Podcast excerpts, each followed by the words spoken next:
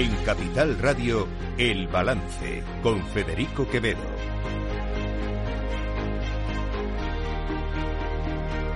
Señoras y señores, buenas noches. Bienvenidos este lunes 20 de noviembre de 2023. Son las 8. Una hora menos en las Islas Canarias. Escuchan la sintonía de Capital Radio. Les invito, como cada día, que nos acompañen desde ahora hasta las 10 de la noche aquí en El Balance. En un día en el que, por fin, hemos conocido cuál va a ser el nuevo gobierno de Pedro Sánchez. Lo ha anunciado el propio presidente del gobierno esta mañana. Hemos ido conociendo a lo largo de la mañana a los distintos ministros. Básicamente y en líneas generales, el gobierno incorpora nueve caras nuevas, se mantienen los 22 miembros del Consejo de Ministros que había hasta ahora, aunque algunas carteras cambian de nombre o de composición, eh, además del titular, evidentemente también. Eh, el núcleo duro del gobierno también se mantiene.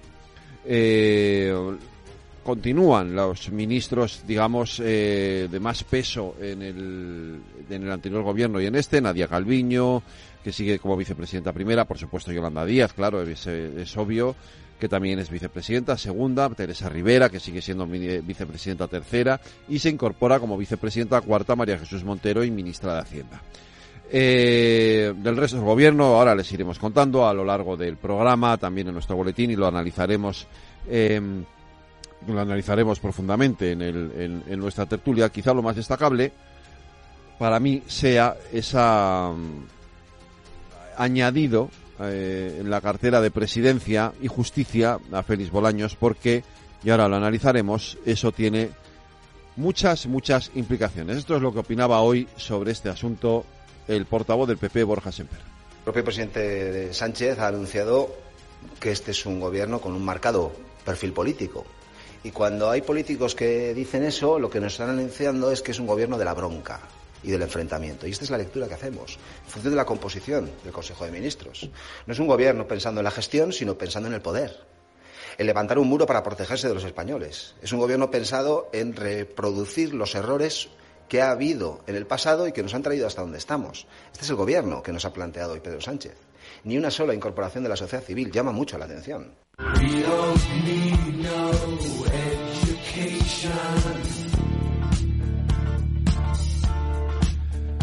El gobierno del muro. Podría llamarse así. El gobierno del muro. El muro fue el que levantó el propio Pedro Sánchez la semana pasada en su discurso de investidura. Y hoy reiteraba o volvía a recoger esas palabras eh, Borja Semper en su intervención eh, ante los medios para analizar la composición de ese gobierno. Les decía, les decía que sin duda eh, es especialmente, especialmente destacable ese nombramiento de Félix Bolaños como ministro de Presidencia, ministro de Justicia, ministro de Relaciones con las Cortes. ¿Por qué? Porque si se fijan, si se fijan, en una sola figura confluyen tres poderes. El poder ejecutivo, el Ministerio de la Presidencia, el poder legislativo, el Ministerio de Relaciones con las Cortes, y el poder judicial, ministro o Ministerio de Justicia. Tres poderes en una sola persona. Esto no había pasado nunca no había pasado nunca en nuestro país, nunca. Eh, nunca un ministro había tenido tanto poder y sobre todo había acumulado tres poderes distintos en, una, en un solo ministerio, ¿no? ¿Qué significa esto? Pues significa que nos llevamos o vamos a enfrentarnos a una a una eh, legislatura, a una legislatura compleja. Una legislatura compleja que nace mañana ya de hecho con la, con la admisión a trámite de la ley más polémica que vamos a tener en los últimos años, que es esa ley de amnistía que hoy, hoy, el letrado mayor de las Cortes, recientemente nombrado a este efecto, Fernando Galindo. Fernando Galindo, un admirador, un amigo, un esclavo, un siervo. Pues Fernando Galindo eh, ha admitido a trámite, eh, ha considerado oportuno eh, admitir a trámite la ley de amnistía, aunque ha dicho, eso sí, ha dicho el letrado, que puede que haya algún indicio de inconstitucionalidad, pero que aún así la ley la vamos a poder eh, tramitar en el Congreso de los Diputados. Esta es la ley del muro. Tenemos el gobierno del muro y la ley del muro.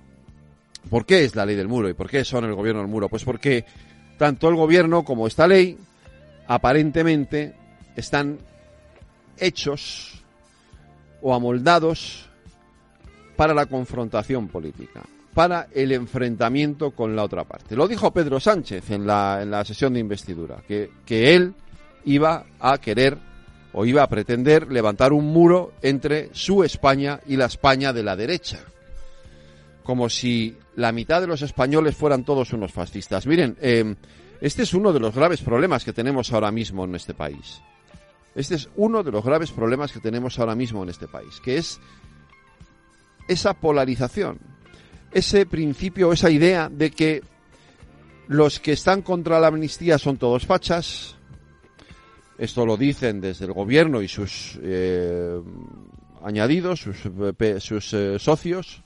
O la otra parte, la de que si estás con el gobierno o a favor de la amnistía, no eres un buen español y por lo tanto eh, lo mejor es que te vayas del país o algo así, que es lo que vienen a decir la extrema derecha, Vox y compañía también. Ni una cosa ni la otra. Aquí hay gente que estamos en contra, evidentemente, que no nos gusta esta ley de amnistía y no somos fachas en absoluto, lo niego rotundamente, lo niego rotundamente. Si hay alguien más en contra más en contra de Vox y de la ultraderecha soy yo, ¿vale? Y estoy también en contra de esta ley de amnistía, pero comprendo a quién está a favor. Intento comprenderlo, intento entenderlo, y eso no me convierte en un mal español. Sobre todo porque en este gobierno hay algunas incorporaciones que son interesantes y que me parece que habrá que escucharles cuando hablen y cuando hagan cosas y cuando digan cosas. A mí, por ejemplo, la incorporación de Ernest Urtasun, a quien hoy alguien tampoco sospechosa de ser también mala española como Eva Potseva en la, Asamblea de Europa, en el Parlamento Europeo, le rendía homenaje porque considera que más allá de las discrepancias políticas es alguien con quien se puede hablar, se puede uno entender, se puede dialogar, pues me parece interesante. Me parece interesante que Pablo Bustinduy, que también tiene un enorme reconocimiento en Europa por sus aportaciones, pues ocupe una cartera como la de la Agenda 2030 y los derechos sociales. Pues sí, porque aunque él sea más bien un experto en cuestiones internacionales, pues puede aportar mucho bueno y positivo, creo. A lo mejor luego me, me equivoco y no es así, pero en principio su perfil es el de alguien que puede aportar cosas interesantes a la gobernabilidad. No son los únicos, ¿eh? hay más ministros que, en fin, no, no, no, en principio no tengo por qué ponerles un pero. Hay otros que sí, Oscar Puente francamente me parece un meme como ministro de, Transportes. Lo he dicho ya esta mañana lo reitero. Oscar Puente es un meme. Él mismo ha hecho de sí un meme. Ya veremos eh, cómo transcurre ¿no? La, su, su, su cargo en el Ministerio de Transportes, pero hoy por hoy a mí Oscar Puente me parece un meme. En fin, en cualquier caso el gobierno está ahí, hay que dejar que empiece a andar, pero como digo, es un gobierno hecho a la contra, es un gobierno, es un gobierno con voluntad de muro en principio. Esto es lo que ha dicho Pedro Sánchez y esto es lo que parece que va a ocurrir. Y así, de esta manera, lo recibía la presidenta de la Comunidad de Madrid, Isabel Díaz Ayuso. He ido leyendo algunos nombres de camino aquí. Sinceramente no he visto la composición porque imagino que serán otros veintitantos ministerios. Claro, hay mucho que repartir. Muchos favores. Imagínense con la cantidad de partidos, amalgamas de partidos y de todo lo que tienen detrás para hacer eh, pues ese nuevo equipo.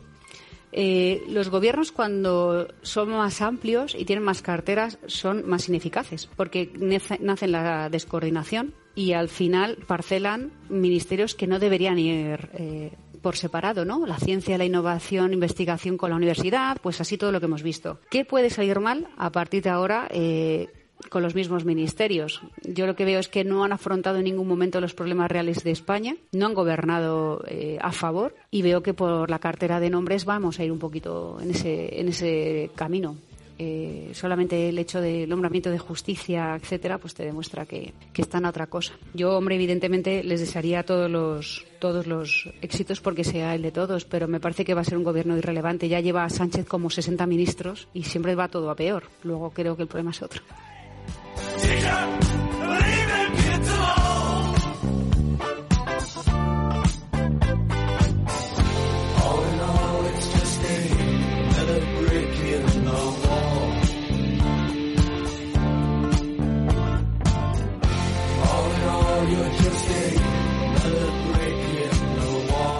Están escuchando El Balance con Federico Quevedo.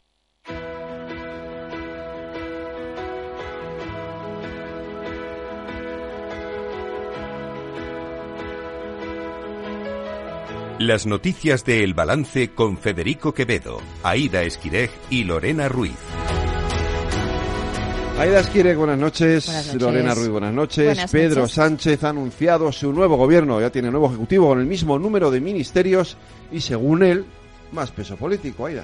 El presidente del Gobierno, Pedro Sánchez, apuesta por la continuidad en su nuevo Consejo de Ministros, en el que habrá más mujeres que hombres. Habrá 22 carteras, de las que 12 estarán dirigidas por mujeres. Habrá cuatro vicepresidencias, con Nadia Calviño, Yolanda Díaz y Teresa Rivera como primera, segunda y tercera vicepresidentas. Y añade una cuarta para María Jesús Montero, un gabinete continuista con el que refuerza el peso político.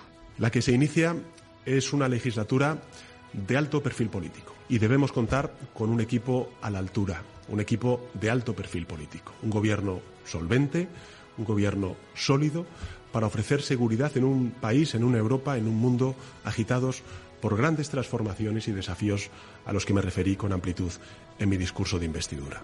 El presidente ha comparecido en la Moncloa para anunciar su nuevo ejecutivo con nueve caras nuevas. Ha destacado que dotará de estabilidad al país durante los próximos cuatro años con un equipo que es capaz de gestionar, llegar a acuerdos y explicarlos públicamente. Sánchez asegura que va a ser la legislatura del diálogo y por eso destaca que muchos perfiles vienen de la política local, lo que aporta un enfoque integrador y les hará capaces de forjar acuerdos. El nuevo gobierno va a tener un marcado acento feminista, con cuatro vicepresidentas y con más ministras que ministros. Será también un gobierno continuista en el área económica y también en los ministerios llamados de Estado. Va a priorizar las políticas sociales y más concretamente la vivienda y las políticas dedicadas a los jóvenes. Va a introducir nuevas prioridades en coherencia con el programa de gobierno, con la creación de nuevos ministerios como el Ministerio de Vivienda y Agenda Urbana, el Ministerio de Transformación Digital, el Ministerio de Juventud e Infancia. Y va a priorizar el diálogo y la negociación en una legislatura que va a ser clave para la cohesión social y territorial de España.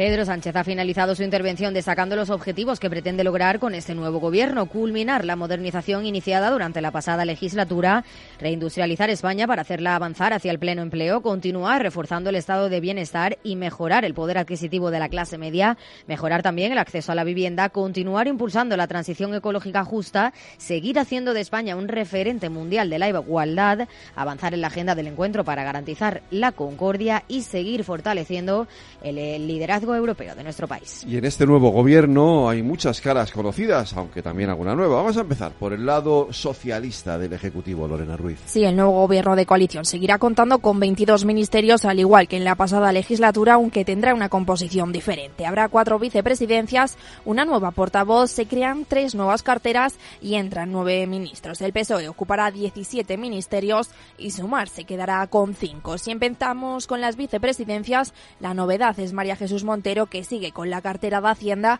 pero que asciende al puesto de vicepresidenta cuarta. Las otras tres vicepresidencias se mantienen igual que en la legislatura anterior, encabezada por Naya Calviño y seguida de Yolanda Díaz y de Teresa Rivera. Félix Bolaños se ha convertido en el ministro con más poder. Integrará las carteras de presidencia, justicia y relaciones con las Cortes. Por su parte, Pilar Alegría será la nueva portavoz del Ejecutivo y añadirá al Ministerio de Educación el de Deportes, mientras que Isabel Rodríguez será la ministra de Vivienda y de Agenda Urbana. Además, entre las novedades socialistas se encuentra el expresidente canario Ángel Víctor Torres, que asume la cartera de Política Territorial, el exalcalde de Barcelona Jordi Ereu, que toma el mando de Industria y Turismo, el exalcalde de Valladolid Óscar Puente, que será ministro de Transportes, y la Navarra Elma Saiz, que integrará la cartera de Seguridad Social y Migraciones. Además, el Ministerio de Igualdad pasa a ser de control socialista y se pone al, al Ana Redondo, la número 2 de Óscar Puente en Valladolid.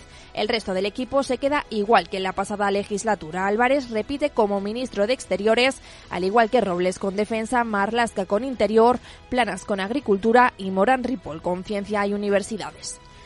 Y en el otro lado, el otro socio del gobierno, en Sumar, mantienen los cinco ministerios que tenían hasta ahora. A eso sí, eh, se queda fuera del Ejecutivo Podemos. La única que repite es, su líder en Sumar, Yolanda Díaz, que continuará siendo vicepresidenta segunda y ministra de Trabajo. La líder de Más Madrid, Mónica García, será quien lleve el Ministerio de Sanidad. Ante este reto, se ha comprometido a recuperar la grandeza de la sanidad pública y ha asegurado que se va a volcar para conseguirlo. Es una tarea que me llena de orgullo y que con gran honor y responsabilidad he aceptado. Desde Más Madrid siempre hemos defendido la sanidad no solo como un servicio público más, sino como el buque insignia de nuestro estado de bienestar. A raíz de los años de recortes que pusieron el negocio por delante de la salud y después de los embistes de la pandemia, nuestro sistema sanitario ha quedado tocado y el espíritu con el que nació se encuentra en sus horas más bajas. Tenemos la responsabilidad histórica de recuperar la grandeza de nuestra sanidad pública y la oportunidad de hacerlo en primera persona. Ernest Urtasun será el ministro de Cultura y representante de los comunes en el Ejecutivo de Coalición. El exdirigente de Podemos, Afina Errejón, Pablo Bustinduy, sustituirá a Ione Belarra en la cartera de Derechos Sociales y Agenda 2030 y además se sumará a la de consumo. Por su por último, la portavoz federal de Izquierda Unida, Sira Rego, será la ministra de la nueva cartera de Infancia y Juventud. Y en la oposición, el Partido Popular y en Vox, pues no les ha gustado mucho el nuevo gobierno. Tampoco a Podemos, que no le ha gustado de quedarse fuera. Desde el Partido Popular, el portavoz Borja Semper considera que tras los acuerdos de la vergüenza contra la Constitución, el gobierno de Sánchez nace manchado por la forma de llegar al poder. Especialmente crítico ha sido con el nombramiento de Félix Bolaños de ministro de Justicia, además de la cartera de presidencia que ya ostentaba. Asegura Semper que más que ministro de Justicia va a ser ministro para la amnistía, aunque cree que todo lo que anuncia Sánchez no tiene valor porque no respeta ni la verdad ni la palabra dada y porque depende de la autorización de Puigdemont. Construcción de esta división y de este muro, nos encontramos con un gobierno exclusivamente partidista y alejado de toda voluntad de consenso y de gobierno para todos. En primer lugar, un gobierno que, eh, que tiene, vuelve a tener 22 ministros, una cifra consideramos indigna y desproporcionada, singularmente en los tiempos que corren. Considera que al entregarle la cartera de justicia a su ministro más político, Sánchez lanza un mensaje claro a Europa y al sistema judicial y no es precisamente el de despolitizar la justicia en España. Asegura Semper que Europa mira hoy a nuestro país como hace poco miraba a Hungría y a Polonia y también critica la continuidad de Fernando Grande Marlasca porque, por, porque tras el escándalo de Pegasus o la crisis migratoria es una provocación. Vox también ha criticado el nombramiento de Bolaños como ministro de Justicia, a quien el secretario general Ignacio Garriga ha apodado el señor oscuro. Vox eleva la presión sobre el PP y le pide que use su mayoría en el Senado para erigirlo como barrera al gobierno de Sánchez y anima a los españoles a la permanente movilización, eso sí, de manera pacífica. El gobierno del golpe de Estado, el gobierno que va a protagonizar la voladura de nuestro Estado de Derecho, un gobierno que está dispuesto a arrastrar a nuestra nación hacia un régimen totalitario, oposición frontal y absoluta. Es cierto que nos llama poderosamente la atención los poderes magnánimos del señor oscuro, conocido como el señor Bolaños, que asume justicia, relación con las Cortes y el Gobierno. Debe ser que están trasladando ese golpe institucional a tener a una persona que controle esos tres poderes. Desde Podemos, Pablo Fernández, uno de los portavoces de la formación, ha tildado de lamentable la continuidad de Grande Marlasca y Margarita Robles como responsables de las carteras de Interior y Defensa, respectivamente. Cree que con esta decisión gana el ala más conservadora del Gobierno y con ello habrá pocas transformaciones progresistas. Y critica que Podemos no está en el Gobierno porque Pedro Sánchez y Yolanda Díaz no han querido. Asegura que la intención del PSOE es estar cómodo, que no haya nadie en el Consejo de Ministros que diga verdades incómodas o que presione por la izquierda. Pedro Sánchez y Yolanda Díaz han echado a Podemos del Gobierno para que en el Consejo de Ministros no haya nadie que incomode de verdad al poder económico, al poder judicial y al poder mediático. Y también eh, decir que, que, el gobierno que se conforma ahora mismo parece ser que únicamente se conforma con que no gobiernen las derechas sin ir más allá. En este nuevo gobierno está claro que ganan las posiciones más conservadoras. Para nosotros es lamentable que, por ejemplo, Marlasca repita como, como ministro del Interior y también es destacable que la señora Robles vuelva a tener la cartera de defensa, lo que pone de manifiesto que gana el ala más conservadora del Gobierno También ha habido reacciones entre los agentes sociales, empresarios y sindicatos. El presidente de la COE, Antonio Garamendi, ha asegurado que da más importancia a las políticas que se van a llevar a cabo que a quiénes son los ministros del nuevo gobierno. A mí no me interesan tanto quiénes son los ministros como cuáles son las políticas que van a aplicar los ministros. Por tanto, cuando nos las planteen, hablaremos. Hemos hecho un comunicado hace pocos días diciendo qué es lo que nos preocupa y, por tanto, lo que esperamos es ver cuáles son las iniciativas del gobierno. Mientras que el presidente de la Asociación de Trabajadores Autónomos, Lorenzo Amora, ha asegurado que se pondrá a trabajar con el nuevo Ejecutivo cuanto antes, con sentido de Estado y con lealtad institucional, y ha tendido la mano a Antonio Garamendi ante lo que augura será una legislatura complicada.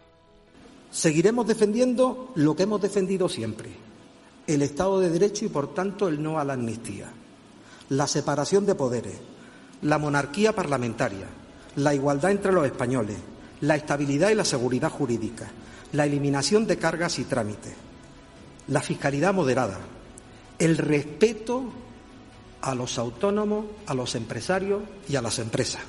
El secretario general de Comisiones Obreras, Unai Sordo, ha valorado el perfil continuista, aunque más político, del nuevo gobierno, al que ha lanzado sus peticiones, que pasan por sacar adelante el estatuto del becario y subir los salarios por encima de la inflación. Medida número uno, concreción del estatuto del becario que se quedó en el limbo de los justos en la anterior legislatura. Después, el tema de los eh, salarios y particularmente el salario mínimo eh, interprofesional.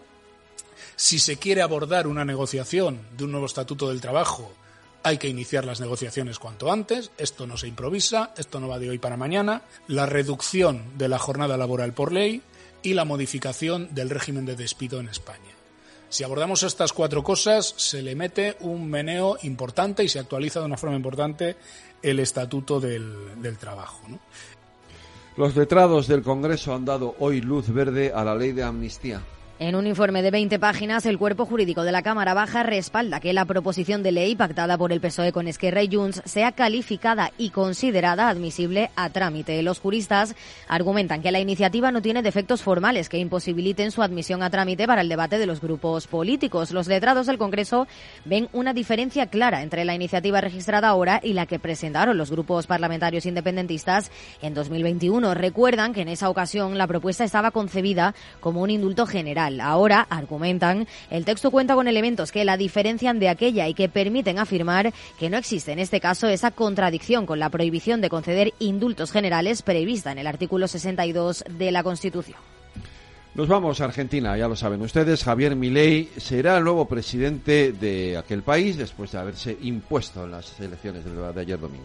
Milei ha arrasado en las elecciones presidenciales logrando el 58% de los votos e imponiéndose a su rival Sergio Massa por una diferencia de 11 puntos. Ahora será presidente durante cuatro años y habrá que ver si cumple con las medidas más polémicas de su programa electoral que, que pasan por la dolarización de la economía, la reducción de los ministerios de 18 a 8, la privatización de las empresas públicas o la eliminación del Banco Central. El nuevo presidente ha celebrado la victoria asegurando que hoy comienza la reconstrucción de Argentina. Y sobre todo, buenas noches a todos los argentinos de bien, porque hoy comienza la reconstrucción de Argentina. Hoy es una noche histórica para la Argentina. Muchas gracias a todos los que vinieron, muchas gracias a todos los que hicieron que esto fuera posible. Las felicitaciones no tardaron en llegar desde los líderes más ultraliberales. Lo hicieron el expresidente estadounidense Donald Trump y su homólogo brasileño Jair Bolsonaro. También la ha felicitado el líder de Vox Santiago Abascal y la presidenta de la Comunidad de Madrid Isabel Díaz Ayuso que le ha deseado todos los éxitos. Es evidente que Argentina necesita un cambio. Era inasumible que uno de los países más prósperos del mundo siguiera cayendo año a año en lo mismo. Al nuevo gobierno le deseo todos los éxitos y desde luego contar con Madrid que nosotros hemos trabajado desde el primer día en defensa de la libertad, de la prosperidad y haciéndonos cargo de tantos argentinos que huían despavoridos del peronismo a Madrid. La vicepresidenta segunda, Yolanda Díaz, ha lamentado la victoria de Milei, calificando el lunes de día triste para el bloque democrático. Por ello, le ha deseado ánimo al pueblo argentino al considerar que la democracia está en juego.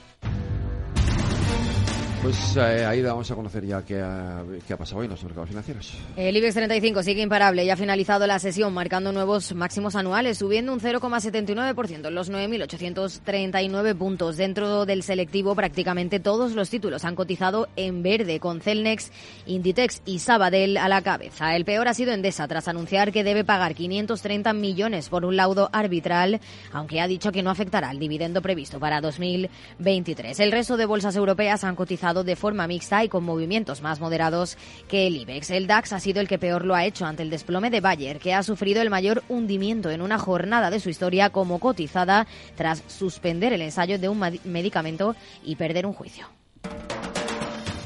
Y como siempre, acabamos en Latinoamérica. Pues como no, hoy tenemos que terminar en Argentina, donde Milei ha salido vencedor, vencedor de las presidenciales y las reacciones del resto de Latinoamérica no han tardado en llegar. El presidente saliente, Alberto Fernández, no ha querido pronunciar el nombre del ganador y ha expresado su deseo de comenzar una transición ordenada. El presidente de Brasil, Lula da Silva, tampoco ha nombrado a Milei, pero ha querido desear buena suerte y éxitos a Argentina. Más duro ha sido el colombiano Gustavo Petro, que ha asegurado que ha ganado la extrema derecha en Argentina un día triste, ha dicho. Quienes sí han felicitado al nuevo presidente y le han ofrecido colaborar y estrechar lazos han sido el presidente paraguayo, el chileno, la oposición venezolana y la Organización de los Estados Americanos.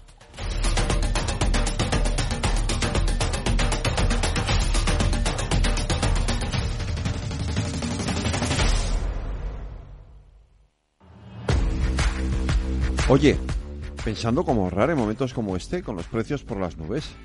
Y todavía no conoces XTB, una nueva forma de invertir pensada para todos. Desde solo 5 euros y cero comisiones hasta 100.000 euros al mes para invertir en acciones y ETFs. Con XTB tu dinero está depositado en bancos españoles y tu broker es uno de los más respetados del mundo, regulado por la CNMV y los principales organismos internacionales. Y con oficina propia en Madrid desde el año 2008. Entra en xtb.com. Recuerda, xtb.com. A partir de 100.000 euros al mes, la comisión es del 0,2%, mínimo 10 euros. Invertir implica riesgos.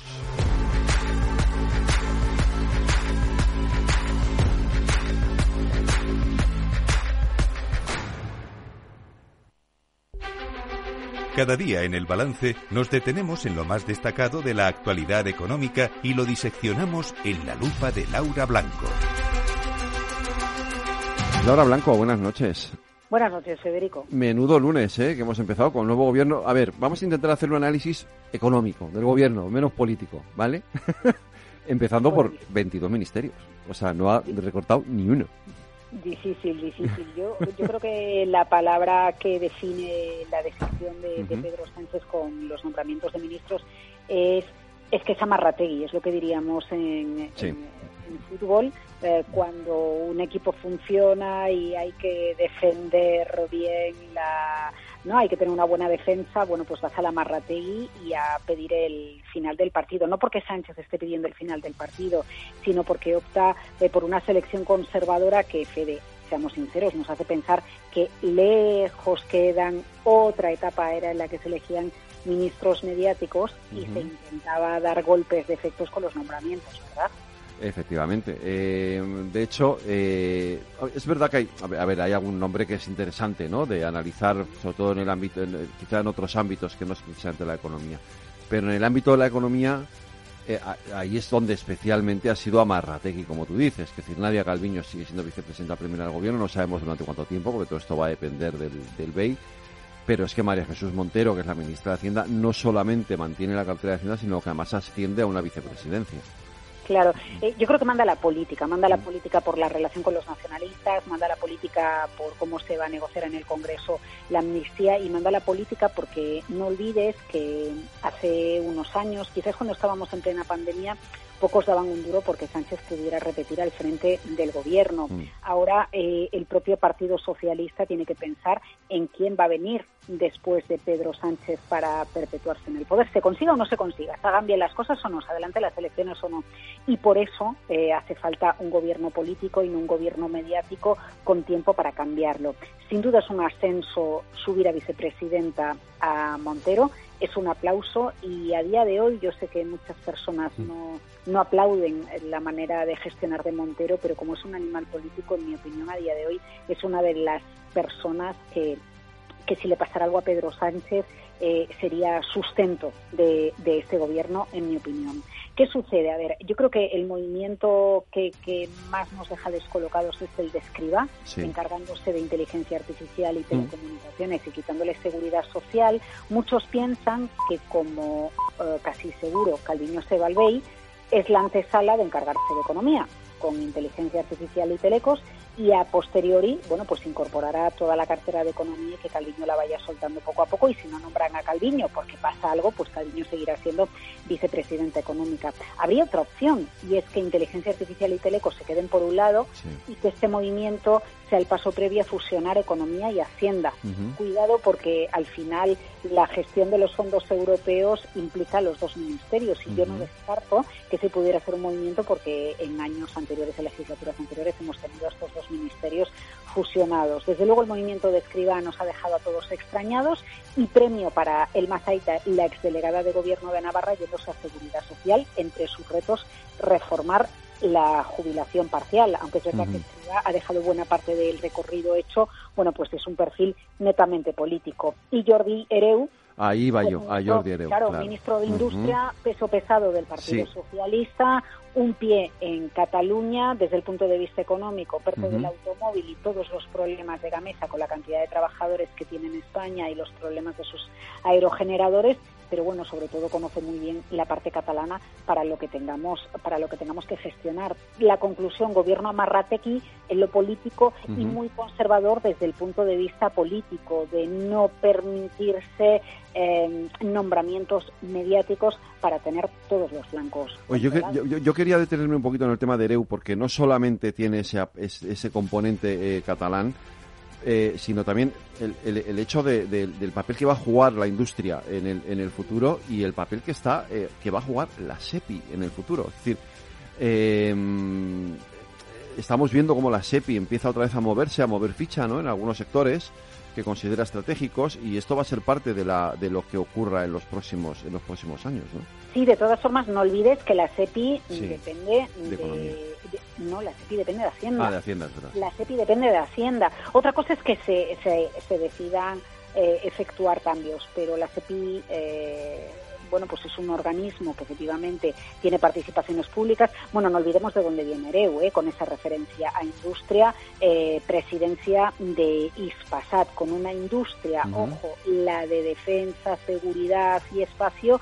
que está en un momento de boom, está en un momento creciente porque nos hemos dado cuenta, primero con la guerra en Ucrania y a posteriori con la, con, bueno, con la, con la guerra en Oriente Medio, en Oriente Próximo, eh, que, que, la industria es un foco crucial, es un foco importante. Alguien que ya conoce eh, eh, desde dentro las necesidades de la industria, bueno, pues es darle también un empujón económico. Ojo, que no hemos citado a Teresa Rivera, pero Eso es.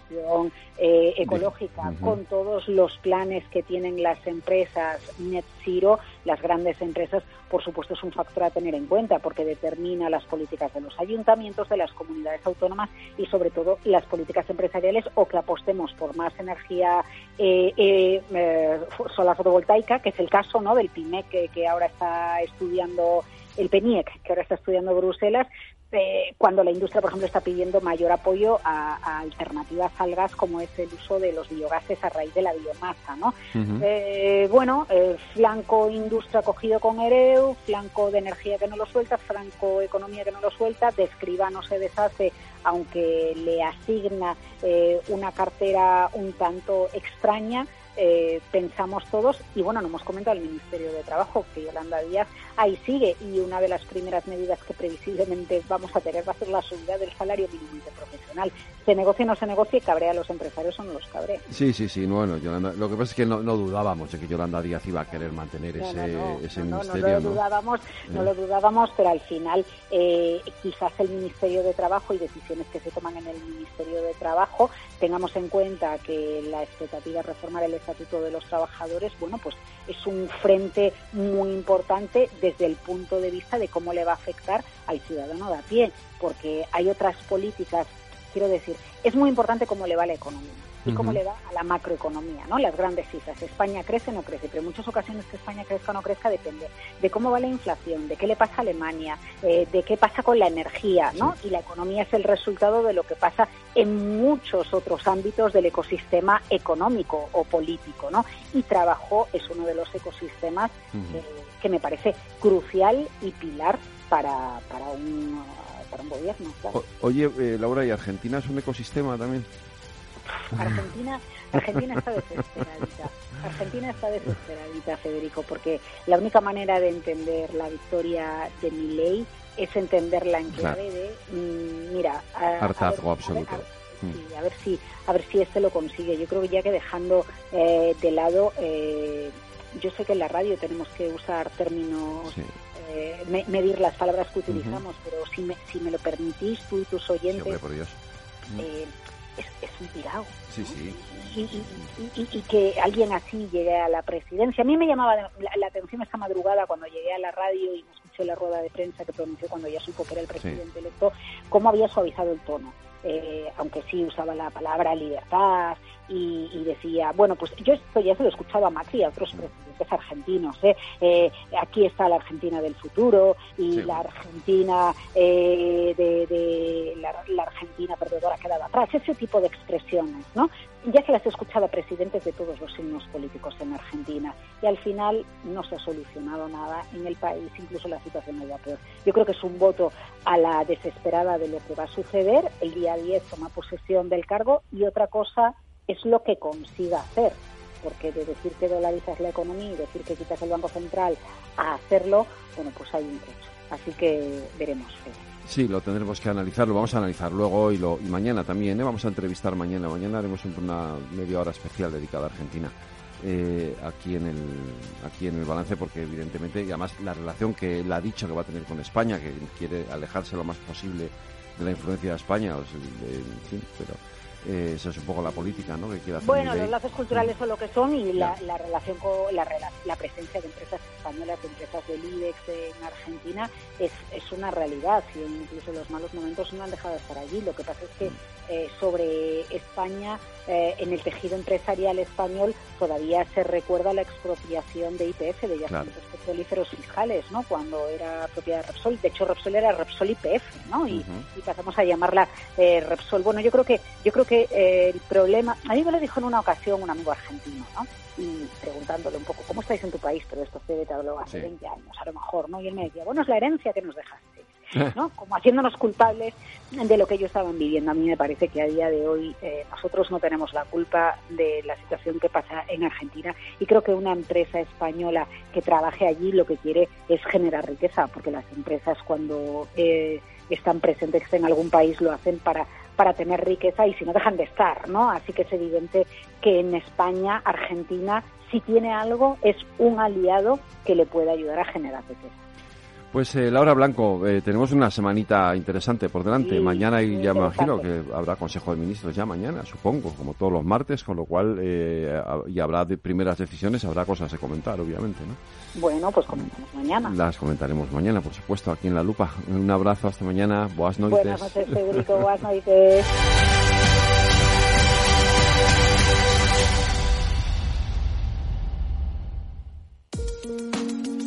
De forma no intencionada, los usuarios pueden abrir agujeros de seguridad al conectar su ordenador o smartphone a la red de su empresa, incluso cuando utilizan una VPN. Reducir la superficie de ataque con un modelo Zero Trust se ha convertido en una necesidad para las empresas. Descubra más en zscaler.es. ¿Quieres cobrar por operar con tu dinero? Con DarwinX es posible y funciona así. Operas un universo de más de 1.500 instrumentos financieros en condiciones competitivas, con nuestro broker o a través de Interactive Brokers. Y aquí viene lo bueno. Mientras operas, construyes tu track record para nuestra gestora que te paga por tu éxito. Llevamos más de 10 años impulsando el talento. Hemos atraído más de 95 millones de dólares de capital inversor y pagamos a nuestros mejores traders cientos de miles de euros al año en comisiones de éxito.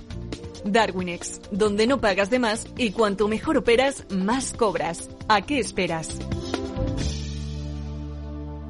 Tu capital está en riesgo. El rendimiento pasado no es una indicación de resultados futuros. Datos actualizados en agosto de 2023.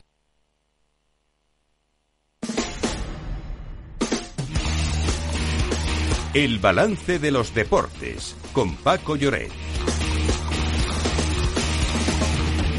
Paco Lloret, buenas noches. Hola Federico, saludos, muy buenas noches. A ver, tenemos una noticia buena y una mala. La buena es que ayer ganó la selección española, eh, lo hizo Mm. eh, por 3-1 si no me equivoco. La mala es esa lesión de Gaby, ¿no? Y realmente la mala se ha comido a la buena, porque España ya estaba clasificada antes del partido, porque Escocia había pinchado en Tbilisi con Georgia. Y ayer España sí ganó 3 a 1, eh, despachó el partido con, sin brillantez. eh, es verdad que el portero de Georgia en la primera parte, Mamardashvili, lo conocemos muy bien, el portero del Valencia, y estuvo estupendo. Eh, España volvió a fallar en el eje central de la zaga porque marcó pronto, pero le empataron enseguida. Pero sin duda alguna, la noticia es la gravísima lesión de, de Gaby. Se le ha acabado la temporada, eh, se le ha acabado todo. Se le ha acabado la Liga, la Champions y la Eurocopa. Mm, Triste noticia para el jugador del Barça que sus, sus gestos y su rostro expresaban claramente primero el dolor y luego la gravedad de- del asunto. Se temían lo peor los médicos y así fue. Así que el triunfo de España quedó reducido a bueno a que España certifica una brillante clasificación, ocho partidos, siete victorias y solo una derrota. España será cabeza de serie, pero sin duda alguna, pues a- amarga, amarga victoria por esa mm, lesión de, de Gaby, que bueno, se, se- se inscribe en una en un, en un ciclo de, de jugadores que están cayendo lesionados eh, jugando con, con sus selecciones. Eh, hay más de Gaby es el más grave, sin duda alguna, de, con diferencia. Eh, bueno, en, fin, en cualquier caso, la jornada terminó ayer está, y tenemos ya las selecciones ¿no? clasificadas. Sí, Además de eh, a ver, eh, estamos pendientes ahora, eh, Fede, porque esta noche, en cuatro minutos, en Alemania, porque Ucrania no puede jugar en su país, se disputa un partido, bueno, es una final, Ucrania-Italia. Ucrania-Italia, sí. El que gane va a la, a la, a la Eurocopa. Ahora, lo que nos interesa, pues mira, sabemos que España será cabeza de serie junto a Alemania, a Francia. Bueno, creo que todo el mundo lo sabe, pero no me resisto a comentar que el otro día Francia le metió 14 a 0 a Gibraltar. Eh, Portugal, que ha hecho un pleno absoluto, el equipo de Cristiano Ronaldo, entrenado por eh, un español, Roberto Martínez, eh, lo ha ganado todo. Así que Alemania, España, Francia, Portugal y Bélgica son cabezas de serie. Falta otro equipo que probablemente será Inglaterra. Sí, que Y juega equipos- también hoy, ¿no? Contra Macedonia. Sí, pero es es campeón de grupo Pero es ya. ya o sea campeón de grupo, vale. Y luego de los otros equipos, pues bueno, están clasificadas Escocia, Turquía, Austria, Hungría, Eslovaquia, Dinamarca, Albania, Países Bajos, Rumanía, Suiza y Serbia. ¿Quién se ha quedado fuera? Bueno, con cierto pedigrí, la selección de Suecia, la selección de Polonia o la selección de Grecia, que fue campeona en la Eurocopa de 2004 en Portugal. Y también eh, está la, la- la selección de, o sea, la selección de Grecia, Polonia, Noruega y Suecia. Pues eh, esto por lo que respecta a la, a la, a la principal, pero en la sub-17, Lorena, también ha habido buenas noticias. Sí, eh, la selección sub-17 ya está en cuartos de final del Mundial. Se ha impuesto en los octavos a Japón por dos goles a uno. Fue un partido complicado, sobre todo en la primera parte, pero gracias a la dirección desde el banquillo y a una segunda parte de mucho nivel, España podrá enfrentarse o a Alemania o a Estados Unidos en unos cuartos de final que tampoco serán nada fáciles. Y es que a pesar de encajar en el minuto 8, el partido empezó a hacerse cuesta arriba hasta que en el 40 el equipo asiático empató el partido. Todo cambió con la salida del madridista Paulo Yago, que sembró el caos en la defensa y conectó perfectamente con Marc Guiu, el culé, que logró marcar el gol de la victoria. Pues eh, fútbol aparte, eh, del fin de semana nos queda esa sorprendente derrota del Madrid y Barça en baloncesto, ¿no? Sí, es curioso, ¿eh? El Madrid, eh, te comentaba el otro día que en la, Eu- Sí, sí. en la Euroliga va, bueno, en la Euroliga y la Liga no, como una moto, pero a escape libre, ¿no? Bueno, pues fíjate, eh, no es que perdió, es que perdió en casa, ¿eh? Eh, además, que eso es para mí lo más llamativo. En 93-99, eso sí, ante uno de los grandes equipos tradicionales de la Liga, como es Unicaja de Málaga, más seis para los andaluces, y el otro partido lo perdió el Barça en Murcia, 82-73. Además de estos dos partidos que son muy significativos, eh, destaco también que Basconia eh, le ganó al Valencia 83-74. Mm, son dos equipos que están junto a Madrid y Barça en la Euroliga. Así que jornada curiosa la que se ha producido en esta, en esta jornada de la Liga, de la Liga CB. Y luego tenemos en Moto P3 ese Jaume Masia, que ha sido campeón del mundo, ¿no? Señor, es el, eh, el vigésimo quinto español que se proclama campeón del mundo. Lo ha hecho en la categoría de Moto 3, en el Gran Premio de Qatar. Eh, tuvo una pelea tremenda con el japonés que, bueno, estuvieron ahí al límite y, bueno, le ha sobrado el último gran premio que, además para él, que es valenciano, de Algemesí, se corre en casa porque el Mundial se cierra este próximo fin de semana en el circuito Ricardo Tormo de Cheste, en la comunidad valenciana, pero eh, ya sabemos que dos españoles han ganado en Moto 2 y en Moto 3. Ahora falta saber si el madrileño Jorge Martín, que lo tiene muy difícil, puede ganar en la categoría reina en Moto GP, eh, porque eh, tiene al italiano Bagnaia con 20 puntos de diferencia y en principio será muy difícil que lo pueda conseguir, pero bueno, vamos a ver qué pasa. Y la mala noticia también del fin de semana es que Djokovic ha vuelto a ser campeón del ATP, pero eh, ha descabalgado a Carlos Alcaraz. Eso no es mala noticia, estamos ante.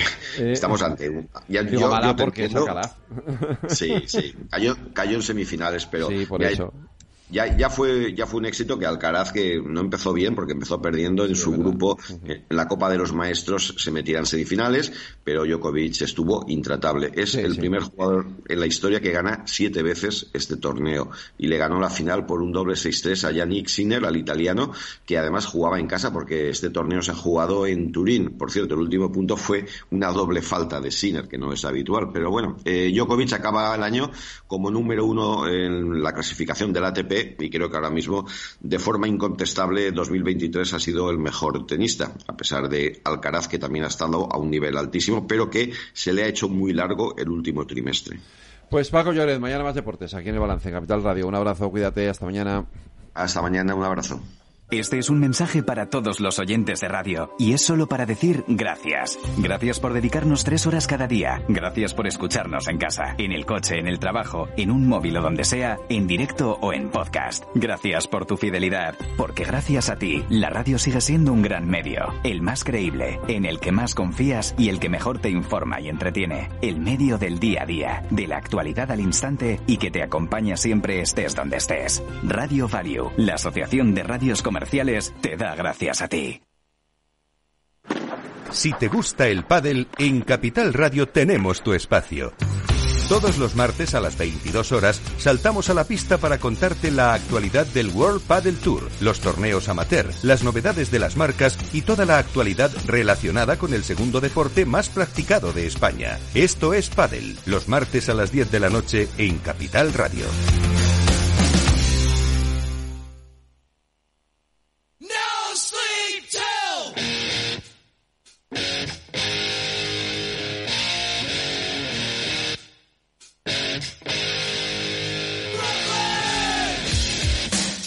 La tertulia de El Balance con Federico Quevedo.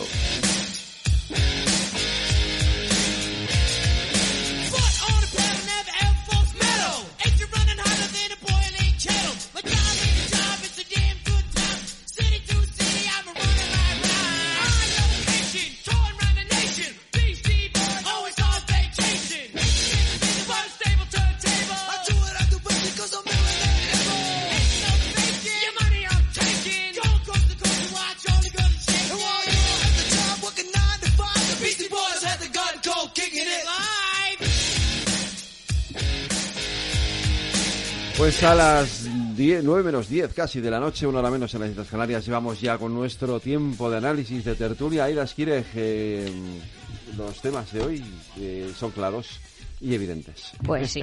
Hola, tertulianos. Poco a poco vamos viendo la luz al final del túnel. Pedro Sánchez ha anunciado su nuevo gobierno. No reduce ministerios, destaca su carácter feminista, político y continuista. El nuevo gobierno va a tener un marcado acento feminista, con cuatro vicepresidentas y con más ministras que ministros. Será también un gobierno continuista en el área económica y también en los ministerios llamados de Estado.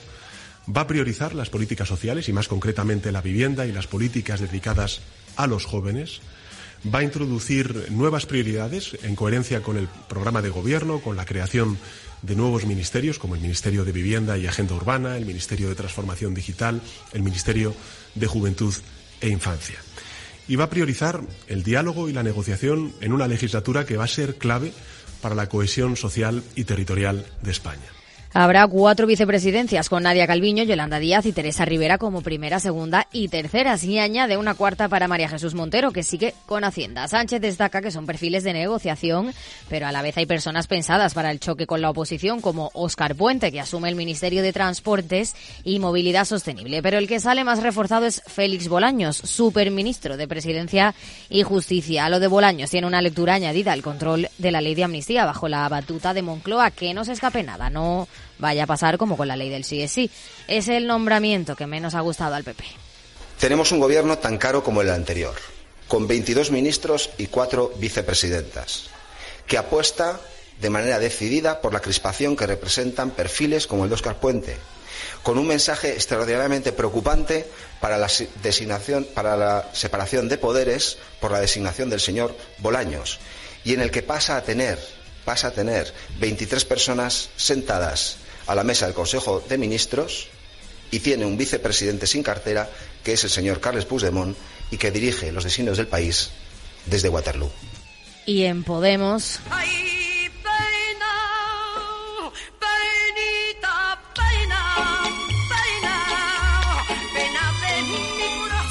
La formación se queda sin representación en el nuevo gobierno de Sánchez y Díaz. Sumar contará con cinco ministerios, la misma cuota de Unidas Podemos en la anterior legislatura, pero ninguno es para los morados. Yolanda Díaz, vicepresidenta segunda y trabajo. Ernest Urtasun, cultura. Mónica García, sanidad. Pablo Bustinduy, derechos sociales. Y Sira Rego, infancia y juventud. Esto decía Pablo Fernández, el portavoz de los echados. Pedro Sánchez y Yolanda Díaz han echado a Podemos del gobierno. Y Pedro Sánchez y Yolanda Díaz han echado a Podemos del Gobierno para que el Partido Socialista esté cómodo, para que no haya nadie en el Consejo de Ministros que diga verdades incómodas o que presione al Gobierno por la izquierda. Continuarán en sus cargos el ministro del Interior, Fernando Grande Marlasca, el ministro de Exteriores, Cooperación y Unión Europea, José Manuel Álvarez, la ministra de Defensa, Margarita Robles, el de Agricultura, Pesca y Alimentación, Luis Planas, y la ministra de Ciencia e Innovación, Diana Morán, que suma universidades a su cartera. Isabel Rodríguez sigue, pero con cambios en sus funciones. La ahora ministra de Política Territorial y portavoz del Gobierno asumirá el resucitado Ministerio de Vivienda, que incluirá además Agenda Urbana. Ah, y los letrados de la Mesa del Congreso respaldan que la proposición de ley de amnistía pactada por el PSOE con Esquerra y Junts sea calificada y considerada admisible a trámite. Esto le pega, ¿eh? Mi ley ha arrasado y el populismo suba una nueva muesca en el mapa de sus avances. Es lo que hay. A todos los argentinos de bien, porque hoy comienza la reconstrucción de Argentina. Ni los exabruptos, ni las excentricidades, ni las promesas desaforadas han disuadido a Argentina de apoyar con contundencia a Javier Milei. Cada vez que el trampismo parece derrotado, pues un nuevo candidato aparece para subir el volumen. Argentina ha dado una mayoría clarísima a Milei, 56% de los votos, frente al 44% del peronista Sergio Massa, ministro de Economía de un país azotado por la inflación, la tienen un 142%. El volantazo ha sido mucho más brusco de lo esperado, sin matices. ¡Viva el vino!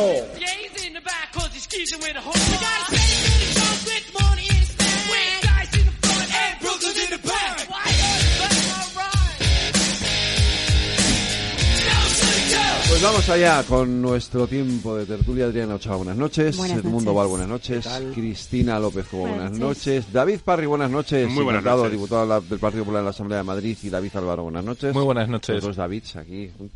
Eh, Adriana, Sí, el loco de la motosierra. el loco de la motosierra, que hablábamos el viernes. El loco de la motosierra ha ganado. Sí. Yo no me lo esperaba y sobre todo... ¿No te lo esperabas? No, me lo esperaba porque mi ley perdió fuelle en la última... Pues en la última parte. Bueno, eh, ¿Y cómo, por todo lo alto. No me lo esperaba, pero además quiero incidir en lo, en lo raro, en lo extraño que es que un libertario, un declarado libertario, gane unas elecciones. o sea, ya está. Mm, Lo, lo hemos lo vemos en, en Europa un, un libertario, ¿no? No, di- no hablo de un conservador, no hablo de una persona de derechas normal, hablo de un libertario, que, que tiene ideas que, que, bueno, que suelen ser, ni siquiera Trump, ¿no? Porque Trump tiene una, un estilo bastante conservador. Estamos hablando de un tío que eh, no- solo es antisistema, sino que es casi antiestado. Es anárquico. Sí, bueno, Es bueno no sé si él es, en el fondo, no sé si él es de derechas o algo así. de hecho, no sé si él es an ANCAP, que es como se, se llama a los libertarios anarcocapitalistas.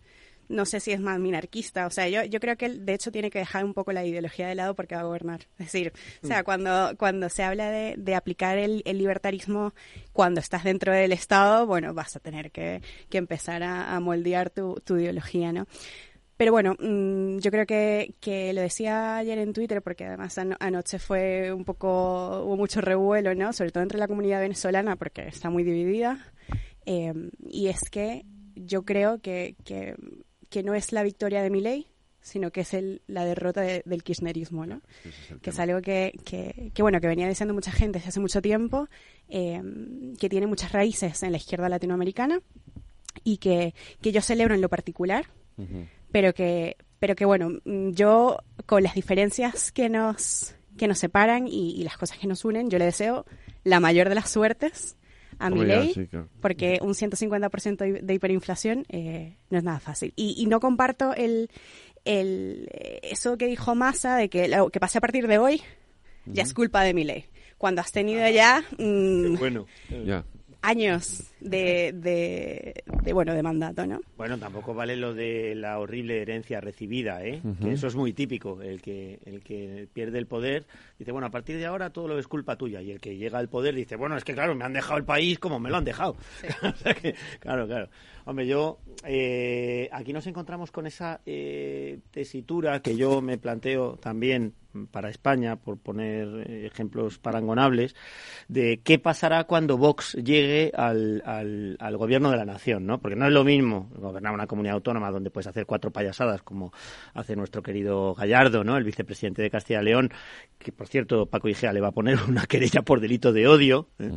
porque es un tipo pues impresentable, simplemente impresentable, eh, que eh, cuando llegas al gobierno de la nación con las competencias que tienes en muchas materias y no quiero referirme a las de Vox por no salirme del tema, pero allí estamos hablando de eh, acabar con el Banco Central argentino, de dolarizar la economía, de prohibir el aborto, de autorizar la llevanza de armas, eh, en fin, o sea, eh, una auténtica barbaridad. mira, a, mí es- a mí me encanta lo de, de eliminar el banco... El Banco Central. Central. Y, y lo de, doliri- dolo- lo de dolarizar ya ni de te la cuento, economía. ¿eh? A Claro, mí pero, me se pone el corazón. pero es lo que, lo que dices tú, que, que es la diferencia que existe entre los ultraconservadores o ultraliberales, si queremos Sí. llamarlos así, y mm, los antisistema. Aquí en España es el tránsito que ha tenido Vox entre un partido de- ultraconservador que fue fundador eh, Alejo Vidal Alejo Cuadras, Vidal Cuadras, que sí, deseamos ¿verdad? que se recupere pronto, Ignacio Camuñas de la UCD y de lo más progre de la, U- de la UCD fue fundador de Vox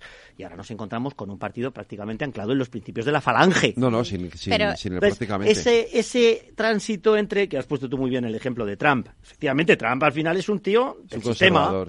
Del sistema. Mm. Oye, yo quiero eh, eh, por poner- yo quiero levantar un muro que van a pagar los mexicanos, pero oye, de acuerdo con la sujeción a la ley de contratos, ¿sabes?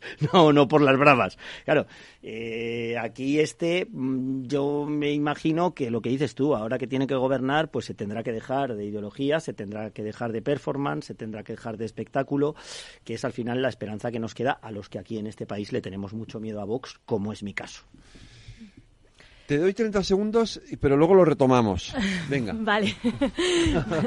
bueno, pues eh, nada, con el triunfo de Milei, eh, yo creo que bueno, se acaba la etapa de- del peronismo. eh, esperemos que se acabe también la etapa de la corrupción en, en Argentina. Eh, creo que Milei es un, es un político diferente, eh, ha experimentado un aumento vertiginoso eh, en muy poco tiempo de, de- de su partido, en tres años prácticamente ha, ha conseguido llegar a, a- la presi- a ser presidente del gobierno, ¿no? Entonces, bueno, ahora eh, él tiene dos hándicaps, o sea, uno eh, que no tienen la mayoría de las cámaras, veremos a ver cómo, eh, que- o sea, al final él Cristina, vamos a ir un momento a la publicidad y, si te doy la palabra y sigues.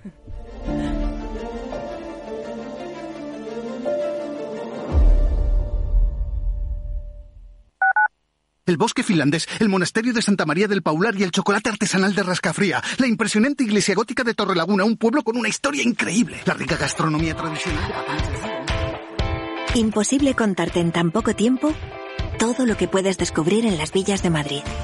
El mejor estilo de vida del mundo. Comunidad de Madrid. Renovar esos pantalones vintage de tu abuelo que ahora tú tanto te pones es un plan redondo como el plan que tenemos en la Comunidad de Madrid, en el que contamos contigo para darle muchas oportunidades a los residuos. ¿Te sumas a la economía circular? Comunidad de Madrid.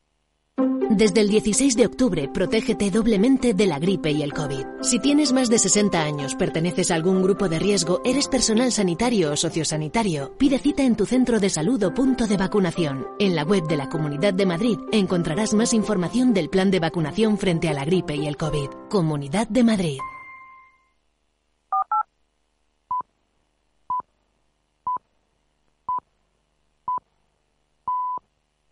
La tertulia de El Balance con Federico Quevedo.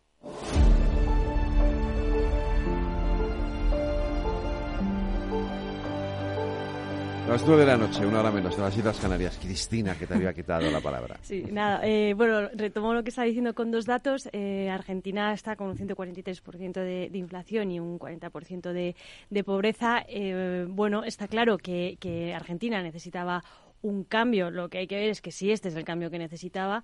Y bueno, las medidas de. O sea, mi ley ha planteado eh, muchas medidas que, que, va a tener difícil eh, llevar a cabo por lo que estábamos comentando, uh -huh. porque eh, no tiene la mayoría en las cámaras. Eh, tiene a la oposición pisándole los talones y, y, lo va a tener difícil. Y luego tiene otro hándicap que es la, la, que no ha estado en un gobierno nunca, o sea, no tiene experiencia en gobierno. Y eso es importante, o sea, mm, viene de la nada a presidente del gobierno. Sí, sí. Entonces, claro, yo, vamos a ver cómo, hago, cómo lleva a cabo su plan de acción. Eh, el problema, claro, cuando el problema es que Argentina, David y David, hay que analizarlo eh, desde intentar analizarlo desde la perspectiva de lo de aquí, no es, es raro, fácil, sí, claro, hace complicado. Sí. Hay que analizarlo desde la perspectiva sí. de lo de allí. Y te dicen que no hay quien lo entienda, además. Claro, ¿no? eso Yo creo que, primero, para empezar, creo que es bastante importante respetar los resultados electorales Hombre, obvio, de allí. Claro, claro no lo digo porque el gobierno de España, pues al final ha sido Yolanda con un tuit, pero Sánchez silencio, y yo creo que hay muchas inversiones españolas allí. Es importante tener sobre una buena por, relación. Sobre todo por la parte no, económica. El que ha ganado. Entonces, eh, hay que ver esa perspectiva española de a ver cómo van nuestras inversiones, nuestras colaboraciones con el gobierno de Argentina y hay que ser mucho más inteligentes, respetar el resultado democrático, que ha ganado la democracia porque estaba que quería un cambio de modelo político que lo han pues lo han reflejado las urnas, ¿no? Entonces, vamos a darle una oportunidad a ley cómo va la economía en ese país, cómo consigue remontar la inflación que es eh, brutal. Como decimos, ha presentado muchas propuestas, unas nos gustarán más, otras menos, pero yo creo que hay que dar una oportunidad, que mucho se dice en campaña y luego se hace a veces cuando llegas a la realidad del gobierno, otras to totalmente distintas, y tenemos el ejemplo en España, ¿no? Uh -huh. Entonces, eh, vamos a ver cómo queda esto. Entonces, yo creo que hay que verlo todo desde esa perspectiva, pero primero desde Argentina. Los argentinos han pedido un cambio. Los argentinos consideran que se ha agotado la etapa del peronismo, del kirchnerismo, y ha decidido votar otra opción totalmente eh, diferente, que no conocíamos yo creo que ninguno, porque no habéis dicho ni, ni Trump. Es generosa, pero vale. Te. Diferente, alternativa. Pero sí. creo que puede ser interesante, vamos a ver cómo funciona y sobre todo, lo más importante para mí, que hoy es, me parece muy triste, es que el gobierno de España no haya estado a la altura de, que, de un gobierno en el que no, pues un presidente que ni siquiera ha felicitado al ganador de unas elecciones democráticas, que ya no es la primera vez, también ganó en este caso Feijóo y tampoco le felicitó, y una vicepresidenta de un gobierno en la que lo primero que dice lamenta ¿no? la victoria del, del actual, que va a ser dentro de unos días, presidente de, de Argentina.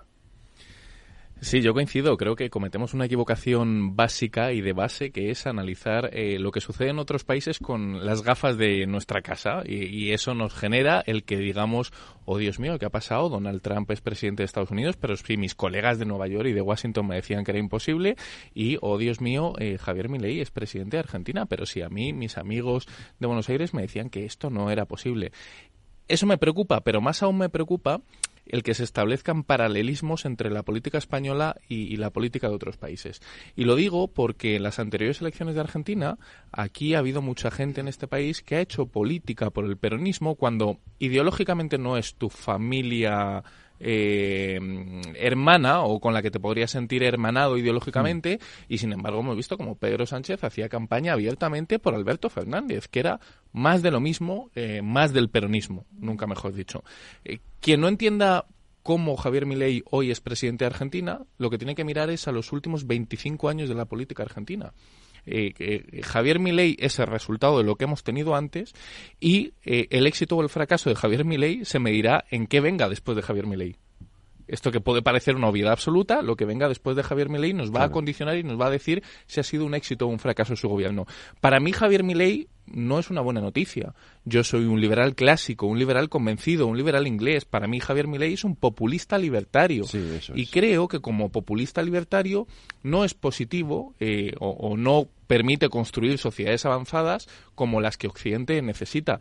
Eh, pero tampoco lo era Podemos en 2015 ni en 2019 cuando llegan al poder porque aquí se ha puesto sobre la mesa el ejemplo de Vox, pero yo es que no me iría al ejemplo de Vox, me iría al ejemplo de Podemos.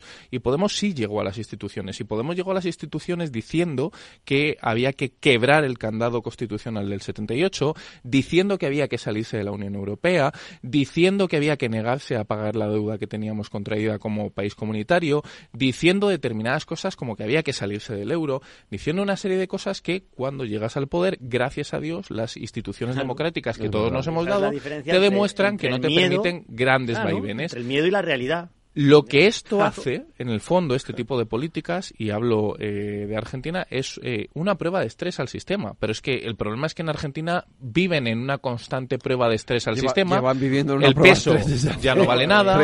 Argentina, a inicios del siglo XX era una nación próspera en América Latina y... hoy en día pues no es ni sombra de lo que fue. Y el que se pregunte cómo puede ser que el ciudadano medio argentino haya eh, apostado por Javier Milei, pues apuesta por Javier Milei por la mera desesperación de que todas las fórmulas que ha probado previamente le han decepcionado. Le han fallado, ¿no? A mí me encanta y por el sistema, claro, que al final te exige esa votación final sobre dos candidatos y los dos son horribles.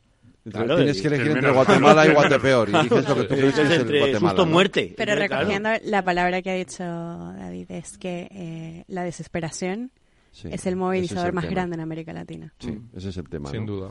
Ese es el tema. Y al final, por eso yo decía antes que, claro, que, no lo puedes ver, porque esta mañana era eh, todos eh, se escuchaban las tertulias, ¿no? La, etiquetar, ¿no? Inmediatamente. Es la extrema derecha, no eh, a ver, yo, he dicho antes, digo, sí, yo creo que es inclasificable, o sea, porque no, no lo podemos ver desde el prisma de nuestro, ¿no? Es decir, eso quiere decir que el 55%, eso quiere decir que el 55% de los ciudadanos argentinos son todos de extrema derecha, no el hay que, por eso creo que hay que entenderlo desde la, desde la perspectiva de lo de allí, ¿no? Porque yo nunca hubiera votado a mi ley, pero a lo mejor si yo fuera argentino y me viera eh, viviendo con un sueldo de mierda, con perdón, ya se puede decir, bueno, son las nueve así relativamente, con un sueldo de mierda, eh, eh, en, el paro, en, tirado en mitad de la calle, sin perspectiva de nada, no sé, pues pues y después de no sé cuántos años de vivir en lo mismo y, sin poderte comprar porque compro un día y al día siguiente este, eso que he comprado es 20 veces más caro, eh, pues a lo mejor a lo mejor el planteamiento es distinto. A lo sí, mejor el planteamiento es, diferente. Esa es la, clave de la situación de Claro, esa es la clave, ¿no? Es el hartazgo de un modelo, ¿no? O sea, yo creo que la gente ha votado ante un, modelo que ya estaban hartos. Eh, parece ser que la derecha no ha representado lo que la gente quería. La izquierda tampoco. Y la izquierda tampoco, y ha aparecido una persona que es, bueno, alternativo, desconocido, pero que parece apunta maneras que puede intentar, por lo menos tiene las ganas de cambiar las cosas, ¿no? Y que el pueblo confía en él, que es lo más importante. Aquí Podemos fue ese revulsivo después del 15M, que fue el momento de, de, más em, tensión o de, mayor desesperación de la, de la ciudadanía. Mm y, surgió Podemos. Y aquí ha sido Milei. Pues aquí Podemos no ha ganado unas elecciones y allí las ha ganado Milei, ¿no? Porque probablemente la situación allí sea infinitamente peor. Tiene otro sistema, ¿no? Sí, primero eso, el sistema de doble vuelta, pero luego aparte es que la situación allí es infinitamente peor de la sí, que Sí, sí, o sea, yo quiero decir, yo viví hasta hace seis años en Venezuela. Yo viví la hiperinflación y era desesperante. Claro, es desesperante. Eso de vas a y era mucho, mucho más alta que, que en Argentina. aquí nos quejamos del aceite y, y allí... sí, sí. la, harina pan la harina pan. Eh...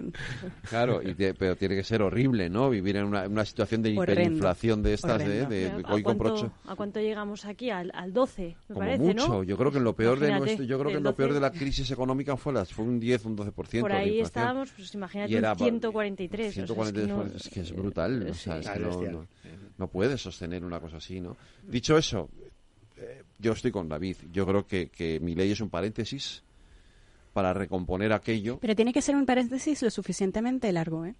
porque, sí, porque... Bueno, durará hasta las próximas. Claro, el problema de O eso no, es que cuando, cuando alguien más o menos liberal intenta implantar ciertas medidas eh, de, de autorregulación de la economía, en donde... A mí es- medidas se me preocupan, ¿eh? pero eso tarda en hacer efecto, Fede. Eso tarda en hacer efecto. Como en cuatro años la des- las desbaraten, aquí ya mm, el efecto no se ve. Ese es el problema. Bueno, también tiene que es- negociar con el Parlamento, o sea, no Claro. tiene mayoría, vamos a ver, ¿eh? tendrá que negociar con los tiene- y se va a tener que Macri, y se va a tener que moderar a la fuerza. Efectivamente, porque, o sea, él va a tener que, eh, él tendrá una iniciativa, pero él sabe que no tiene mayoría parlamentaria, con lo que va a tener que negociar con la derecha, el centro, Por, eso digo que va a necesitar mucha suerte. Va a necesitar y si mucha suerte. es gracias a la derecha también que le ha dado el apoyo, sin duda. Si no, no hubiese llegado. Eso no tiene la Eso mayoría. es obvio, eso es obvio. Pero vamos, sobre todo es que se va a tener que moderar para poder implantar algo, porque se lo van a tirar abajo. Bueno, ya lo hizo en la propia campaña electoral, donde su propio discurso en la segunda vuelta fue mucho más moderado, Claro, o, sí, o sí, fue sí, algo sí, más no. moderado de lo que había sido previamente. Tenía que acaparar el, el voto moderado, porque si no, no salía, claro. Si no, no salía. si no- aceptamos con mucha naturalidad, ¿verdad? El hecho de que, porque es que quizás sea por la costumbre que, que tenemos en España, ¿no? De la suerte que tenemos que, que Milei va a engañar a la gente y no va a cumplir sus promesas electorales, ¿no?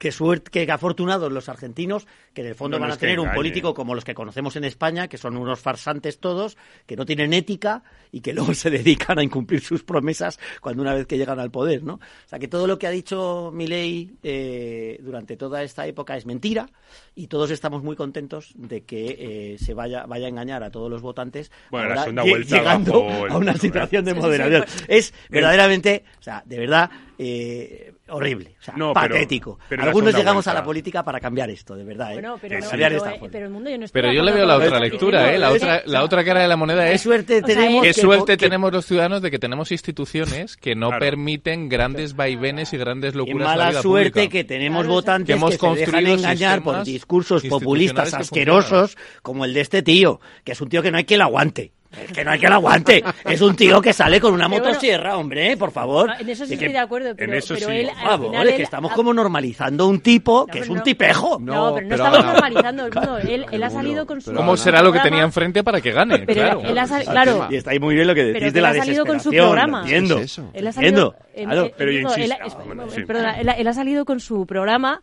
y lo que pasa es que ha sacado los resultados que ha sacado. O sea, Sí, entonces pues no lo puede. en- no lo puede ahora Siendo un tiene- programa populista. que Tiene que dolarizar la economía, tiene que prohibir el aborto, tiene que extinguir, No si acaso nada. fusilar, si fuera menester, No, a los nada. miembros del Banco Central argentino. Permitir, la que permitir que puedas llevar una pistola por Tiene la que calle. permitir que puedas llevar armas, porque para eso le han votado. Un programa electoral es un contrato con los votantes. Sí, pero si tienes y que aquí en España, mayoría, como tenemos un puedes, presidente eh, del gobierno que se ha dedicado a engañar a todo el mundo y sigue siendo el presidente del gobierno, y llevamos 40 años con políticos que carecen absolutamente ni de palabra ni de ética, que no tienen vergüenza, que no tienen vergüenza. Entonces al final interpretamos la política siempre así. Joder, a mí me gustaría, por ejemplo, pensar en los alemanes, ¿no? Yo tengo un cuñado alemán, ¿no? Que me dice que es que no entiende las cosas que ve en España. Una, tontería, ¿eh? Un botón de muestra. Me he enterado que en España no se ejecuta el presupuesto. Digo, no, en España nunca jamás se ejecuta el presupuesto general del Estado. Se ejecuta como mucho, mucho, un 60%. Dice, hombre, eso en Alemania supondría muchos funcionarios en la cárcel. Es que son alemanes. ¿Sabes? Ostras, porque no nos empezamos a pensar en estos señores que se creen la política de verdad y que nadie miente y que el que miente coge y dimite. O fijaros en nuestra querida Portugal, que el otro día decía yo aquí, ojalá que la unión entre Portugal y España fuera una fusión por absorción, siendo la sociedad absorbente Portugal. Donde un primer ministro un primer ministro dimite porque le, han pillado, le han pillado democracias perfectas le han pillado eh, Alemania tiene imperfecciones Portugal tiene Bueno, imperfecciones claro, y pero España con también esto, Pero y no- España Hay también una- hay con una lo que vosotros estáis diciendo que mi ley que bueno ah, ya se No, no, pero que no, no estoy, yo no estoy de acuerdo en eso, mío. Edmundo. Vamos a ver, eh, Edmundo, Milei ha no. ido, Milei. Milei ha ido con un programa y él no, no va a poder, es un drama, pero lo- lo que- o sea, es peor lo de Pedro Sánchez. Y os digo por qué. Milei ha ido con su programa y le ha salido el resultado que le ha salido y no lo va a poder llevar a cabo porque tiene que Porque no pactar tiene sí o sí con los demás. Pero no ha mentido. Porque lo que va. lo Pero que no, y, no- y- y que no seamos pero- ventajistas, escucha, que un David, drama es lo que ha habido los últimos momento, 25 David, años en Argentina. déjame- déjame- Milei posiblemente también, pero es que a, a mí lo que me mueve la víscera, y por eso entiendo, entiendo, no comparto, pero Eso sí es. entiendo Lo entiendes por la determinadas, eh, muy bien. Hemos determinados sentimientos de. Argentina en los que es que parece que se alza la voz cuando viene alguien como Milei, pero es que Argentina lleva en la UBI los últimos 25 años y en este lado, horrible. en este lado del Atlántico no es que hayamos sido condescendientes o no es que hayamos mirado para otro lado, es que hemos hecho campañas determinadas familias ideológicas, Sí, sí. estoy pensando No, en la pero es que nos han- socialdemocracia europea es que a favor del peronismo, Que ha hundido a Argentina, que ha hecho que el, el peso argentino no valga nada y que ha sumido en la pobreza a millones y millones de argentinos. Entonces, ahí había una especie de eh, silencio sepulcral en algunas familias ideológicas. sí sí está claro Y ahora con Milei nos echamos las manos a la cabeza. Pues sí, pero, como antes también. Pero mucho peor es Pedro Sánchez, porque Pedro Sánchez sí, que es lo que, que quería decir antes, o sea, que Pedro Sánchez sí que ha ido con un programa electoral y sí que nos ha mentido, o sea, porque luego está, va a hacer otra cosa muy distinta No, a lo que ha hecho. No, solamente fue, es que dijo claramente dos días antes de las elecciones, eh, me, ha, me ha El gustado, 21. eh, eh, lo de no va a haber amnistía, no sé si ha sido, eh, ha sido Paco, a, ah, no, eh, no sé si ha sido Igea. a quién- Paco Igea a- se ha salido en cuatro y Sí. le ha dicho a Ábalos cuatro Ah, cositas bueno, sí, esta sí. tarde sí, Pero sí. luego he visto también a Carmen Calvo, ah, no, ha sido Margallo también, a Carmen Calvo, claro, le ha recordado, sí. le ha recordado cuando ella decía, no, ella, entonces ella dice, no, es que yo me refería al indulto general, no, no, no, no, aquí pone claramente amnistía, lo tengo Amnistía, delante, claramente. lo pone amnistía con toda Pero la es que estamos acostumbrados ya que el PSOE se enmiende al PSOE. O sea, antes era el Sánchez, pero ya es todo el Partido Socialista que se enmienda constantemente para sobrevivir en el poder. Y eso es lo que estamos acostumbrados los últimos cinco años con Sánchez. Pero no es Sánchez, es todo su gobierno. Cuando vemos ministros como, o exministras, vicepresidentas, que decían no a la amnistía, como Carmen Calvo. Pero podemos recoger todos los ministros del gobierno los que estaban y los que han aguantado también, eh, que defendían la inconstitucionalidad de la amnistía y ahora mismo dicen que es totalmente legal, es conciliación, es para reencontrarse con Cataluña, que es mentira, que es mentira, es para contentar a una parte muy pequeña de Cataluña, insisto, porque esa amnistía es para unos cuantos, como criticaba mm, Puigdemont, y es así, es para los VIP, y para nadie más, y no va a solucionar nada. Y entonces seguimos, vamos a seguir teniendo este problema porque hoy es la amnistía, cercanías, dentro de unas semanas serán los presupuestos, cuando empiece a negociar los presupuestos será el aeropuerto del Prat, infraestructuras de Estado, que ya lo intentaron en el 2017 por la puerta de atrás, veremos a ver la seguridad social, la justicia, todo eso que, que en el 2017 eh, pedían los independentistas de manera ilegal en esas leyes de, de la DUI y de todo eso, pues se va a transformar en dentro de nada gracias a Pedro Sánchez para mantenerse y seguir durmiendo en Moncloa, eh, se van a convertir en realidad, ¿no? Bueno, sí, pero lo que, insisto, es eh, la gota que colma el vaso. Porque no hemos tenido nunca en la historia de la democracia un presidente más mentiroso. Es, es verdad. Ni, ni sobre todo que nos haga tanto daño a los que creemos en el Estado de Derecho. No hemos tenido a nadie que se atreva a hacerlo más bestia, que es lo que ha hecho este. Eh, pero lo que está claro es que desde la transición, desde UCD, desde los primeros años de la democracia española, nuestra democracia ha ido degenerando con políticos de medio pelo con políticos de medio pelo, con políticos a los que no les ha importado eh, mentir. Pero vamos a ver si en la legislatura pasada se han repartido el Partido Popular y el Partido Socialista, el Consejo de Administración de Radio Televisión Española, la Agencia de Protección de Datos, el Tribunal Constitucional esto lo- lo y el Tribunal siempre. de Cuentas y el Defensor del Pueblo. Lo hacen siempre. Y como lo hacen siempre, y como lo hacen siempre, está permitido. Como es costumbre, Bueno, ¿no? bueno, como la costumbre no es así, pero la derecho. costumbre también es en otros Claro. sitios donde Ciudadanos también lo ha hecho. Estamos hablando de esto. que no- pero a mí es que me cuentas, si me, me ya. Han expulsado de Ciudadanos. Claro, claro, pero cuando estabas no te molestaba. Cuando estabas no te molestaba. ¿Qué? No me molestaba. Que se repartieran órganos donde ahí estáis, por ejemplo, por ejemplo en Cataluña. En Cataluña se repartían. ¿Cuáles? Pues yo creo Pero que Ciudadanos no ha gobernado nunca en Cataluña. No, pero estaba en la oposición, era el líder de la oposición con Arrimadas, que luego ya se fue, y bien que están negociando el CAC, los organismos que también se reparten porque era la segunda fuerza. No, ya, ¿qué- bueno, ya. me hablas? O sea, Claro, pero es que ahí no en política en el 19. ¿Sabes? Y desde luego, donde yo he mandado, te aseguro que no se ha repartido lo- absolutamente nada. Bueno. Vamos, hemos renunciado a los coches oficiales, hemos renunciado a los despachos oficiales, los presidentes de comisión en la decimotercera legislatura, hemos renunciado a todo, a todo, a todo. Hemos renunciado hasta el iPhone. Te, creo, te quiero Bueno. recordar, hasta el iPhone 14. Eso es verdad, eso ¿Eh? me acuerdo. Que del- que iPhone Fue 14 el, el, el vídeo más viral No debería que ser un mérito. que publiqué. No, no, eso Digo, es- eh, que- que- no, como, Es ciudadano lo digo, trabajo, para mí. nada, pero no, yo- no debería ser un mérito. Pero- es En una opinión en personal. cualquier Pero eso es una caso- cosa y otra cosa es repartirse los organismos. No, no Sí, a ver, es ver verdad, el el. Yo, Es Ciudadanos, desde luego, no ha participado nunca en los repartos. De todas formas, en cualquier caso, esos repartos, el problema de esos repartos es que es, es ya es algo que se viene haciendo desde el principio de la Sí, claro, claro. Eso habría que cambiarlo, evidentemente. Y colocas en a los cualquier amiguetes. caso, hoy este señor eh, llamado Fernando Galindo, Fernando Galindo, un admirador, un amigo, un esclavo, un siervo. que es letrado de las Cortes, eh, eh, eh, Letrado mayor. letrado Letrado mayor. ha dicho que la ley de amnistía es constitucional, bueno, es casi constitucional, casi, casi, no del todo, tiene un poquito de no, pero la mayor, o sea, tiene un 20% de no de inconstitucional y un 80% de constitucional. A este hombre lo pusieron para que hiciera esto. Claro. Eh, ha admitido a trámite el, eh, para que mañana se, se- la mesa del Congreso ya tramite la, Claro. el proyecto de ley de, de amnistía. eh, y, y como consecuencia de eso, a ver, de todo lo que ha hecho el gobierno, a mí lo- eh, todos los nombramientos los iremos analizando, ¿vale? Pero mm, a mí hay uno que me llama especialmente la atención, ¿vale? Que es la concentración de poder ejecutivo, legislativo y judicial en una sola persona, Sí. Llamada Félix Bolaños. Bueno, y que mucho tiene que ver con lo que hoy ha pasado, que es la admisión a trámite de esa ley de amnistía, ¿no?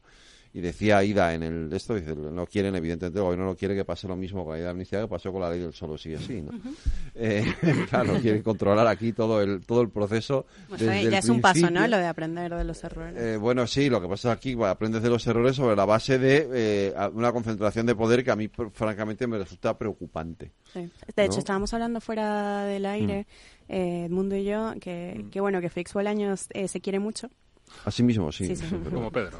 Eso es. Sí, Eh, pero que además eh, Pedro le, sí, sí, le- pero Pedro además eh, le motiva, ¿sabes? Ujú. O sea, él- él- él le, Quiérete le da más, quiérete más, ¿no? Claro, no, exactamente. Le, le da espacio para que se quiera más, le da poder para que se quiera más. Le regala libros de Eh, autoestima, eh, ¿no? Como, como... Sin duda. Bueno, porque es una persona muy hábil, ¿eh? O sea, quiero decir que es una persona con aptitudes, es una persona... Yo he negociado con él directamente y, y lo he dicho aquí en este micrófono en varias ocasiones, que el Partido Socialista con la banda, con la burrela de gente que tenía la legislatura pasada, haya conseguido no perder una sola votación en el Congreso en la, en la- en legislatura 14, pues no es un, no es un milagro, no es la suerte. ¿A costa de qué? No, bueno, eso por supuesto, a costa de qué, claro, por supuesto que a costa de qué, pero a costa de mm, ser muy hábil a la hora de negociar y negociando esto te lo doy a ti, esto si tú no me apoyas ya lo hablo contigo, esto a ti te doy no sé qué en un momento, es decir, con una habilidad mm, eh, eh, que efectivamente, y como está diciendo David, a costa de qué, Mm, pero, pero con una habilidad que no ha tenido el Partido Popular en la oposición para dinamitar esos acuerdos, que también podían haber sacado negociadores hábiles que hubieran dicho, pues ahora no. ¿eh? Aquí te voy a poner un muro y por aquí no voy a Bueno, pasar. yo sí creo que habéis no lo han hecho. Bueno, se ha creado el Partido Socialista tenía todas las condiciones para tener varias todo. derrotas durante la No, pero, legislatura a ver, pasada. el Partido Socialista es No capaz las de vender tenido. todo, igual que ahora lo No está tenido. No, porque bueno, siempre es que vender todo, vender, a ver, que yo he sido todo. toda la vida un negociador nato en, mat- en, mi- en mis temas de justicia y en las sentencias de conformidad penal. Es que estás hablando de aptitudes positivas en un político. Cuando dices es que es capaz de venderlo todo, claro, es que es capaz de negociar cualquier cosa. Es que a mí, de verdad Ya, lo digo, no no cuando llegó el todo. final de la legislatura y, te- y retrospectivamente me di cuenta que efectivamente no habían perdido ninguna votación, dije, estos tíos son genios, o sea, son magos. Claro, eso es lo que ha provocado, al final, Adriana, que, que le den su espacio, que cuenten con él, que porque en, en el fondo el factotum es él, no solo él. No, pero porque todo el mundo sabe también. perfectamente que puede sacar todo de las relaciones con gente, ¿no? Sánchez y el PSOE. O sea, lo que ellos han partido desde el primer momento, que era una oportunidad, como dicen los independentistas, sabían que tenían todas las opciones de ganar en una negociación. ¿Por qué les van a dar todo?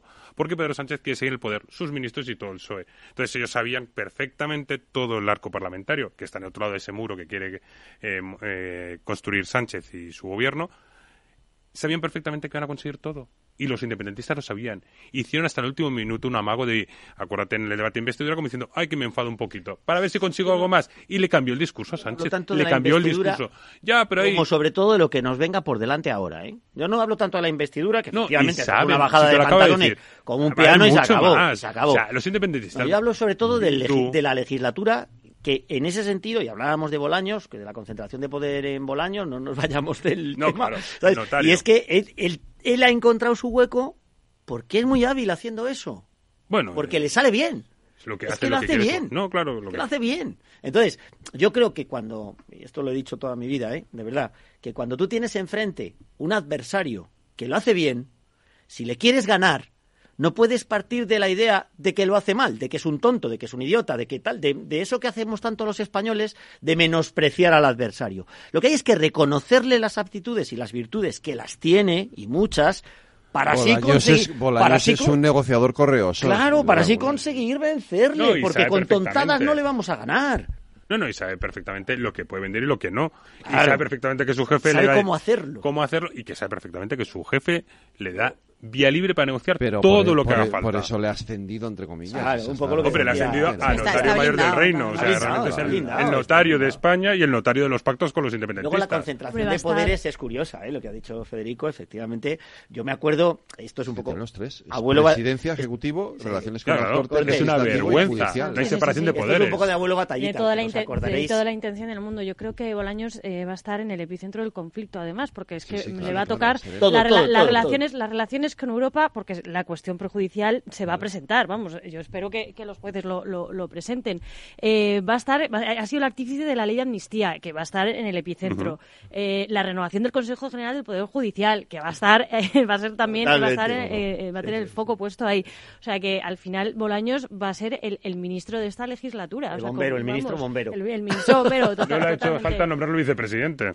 No, Yo- Claro, claro, claro, no le hace falta ser vicepresidente. David Claro. Soy muy Pero- pesimista eh, en el sentido de que, eh, hilando el tema anterior, creo que en Europa y especialmente en el sur de Europa estamos eh, exportando mm, los grandes males de la política de América Latina, que es la sentimentalización de la vida pública y lo estamos viendo eh, constantemente en los debates de, de la vida política y en, en la creación de esos superliderazgos que al final lo que hacen es escapar de la rendición de cuentas.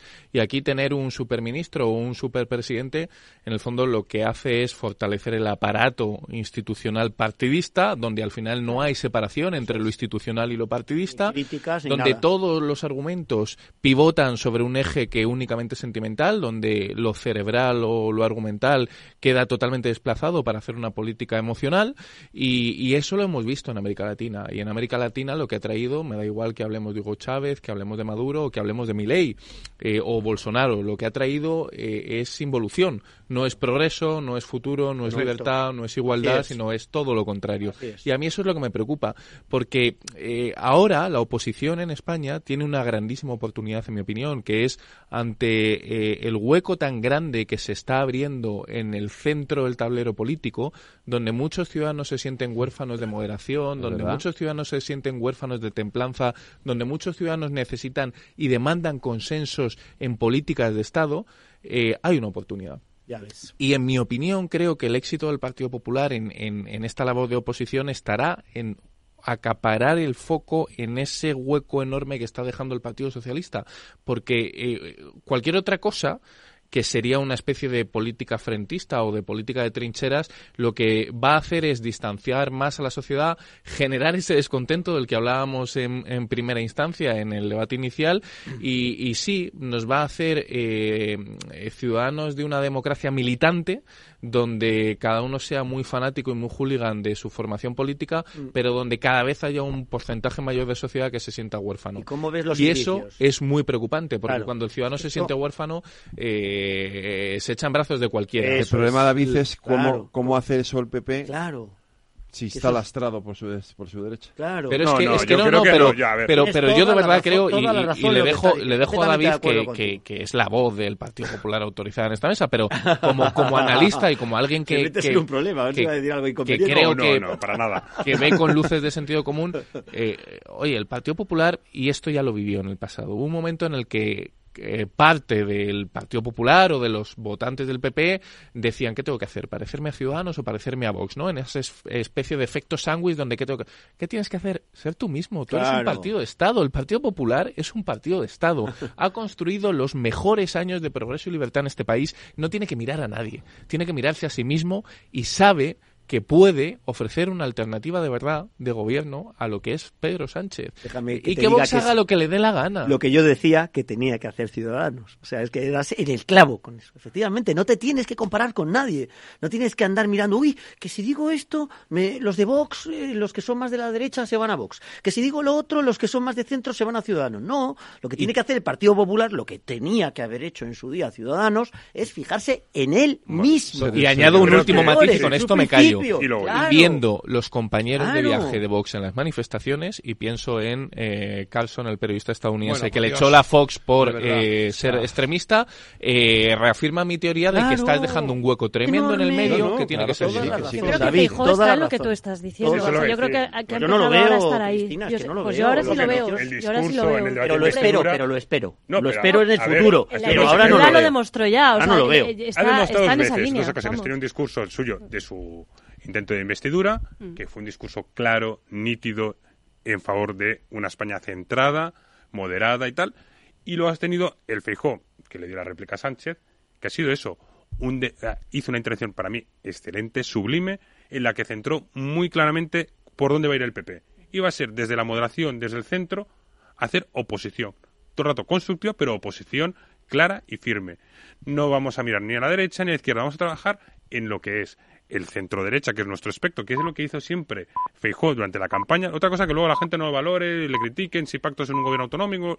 Feijóo fue muy claro durante toda la campaña y él tenía un, una idea muy clara de lo que quería para España y la sigue manteniendo firme y no ha cambiado sigue teniendo su proyecto para España. Pero compartirás, David, que fijo está siendo contrapeso de algunas personas que están en el Partido Popular. Claro, claro.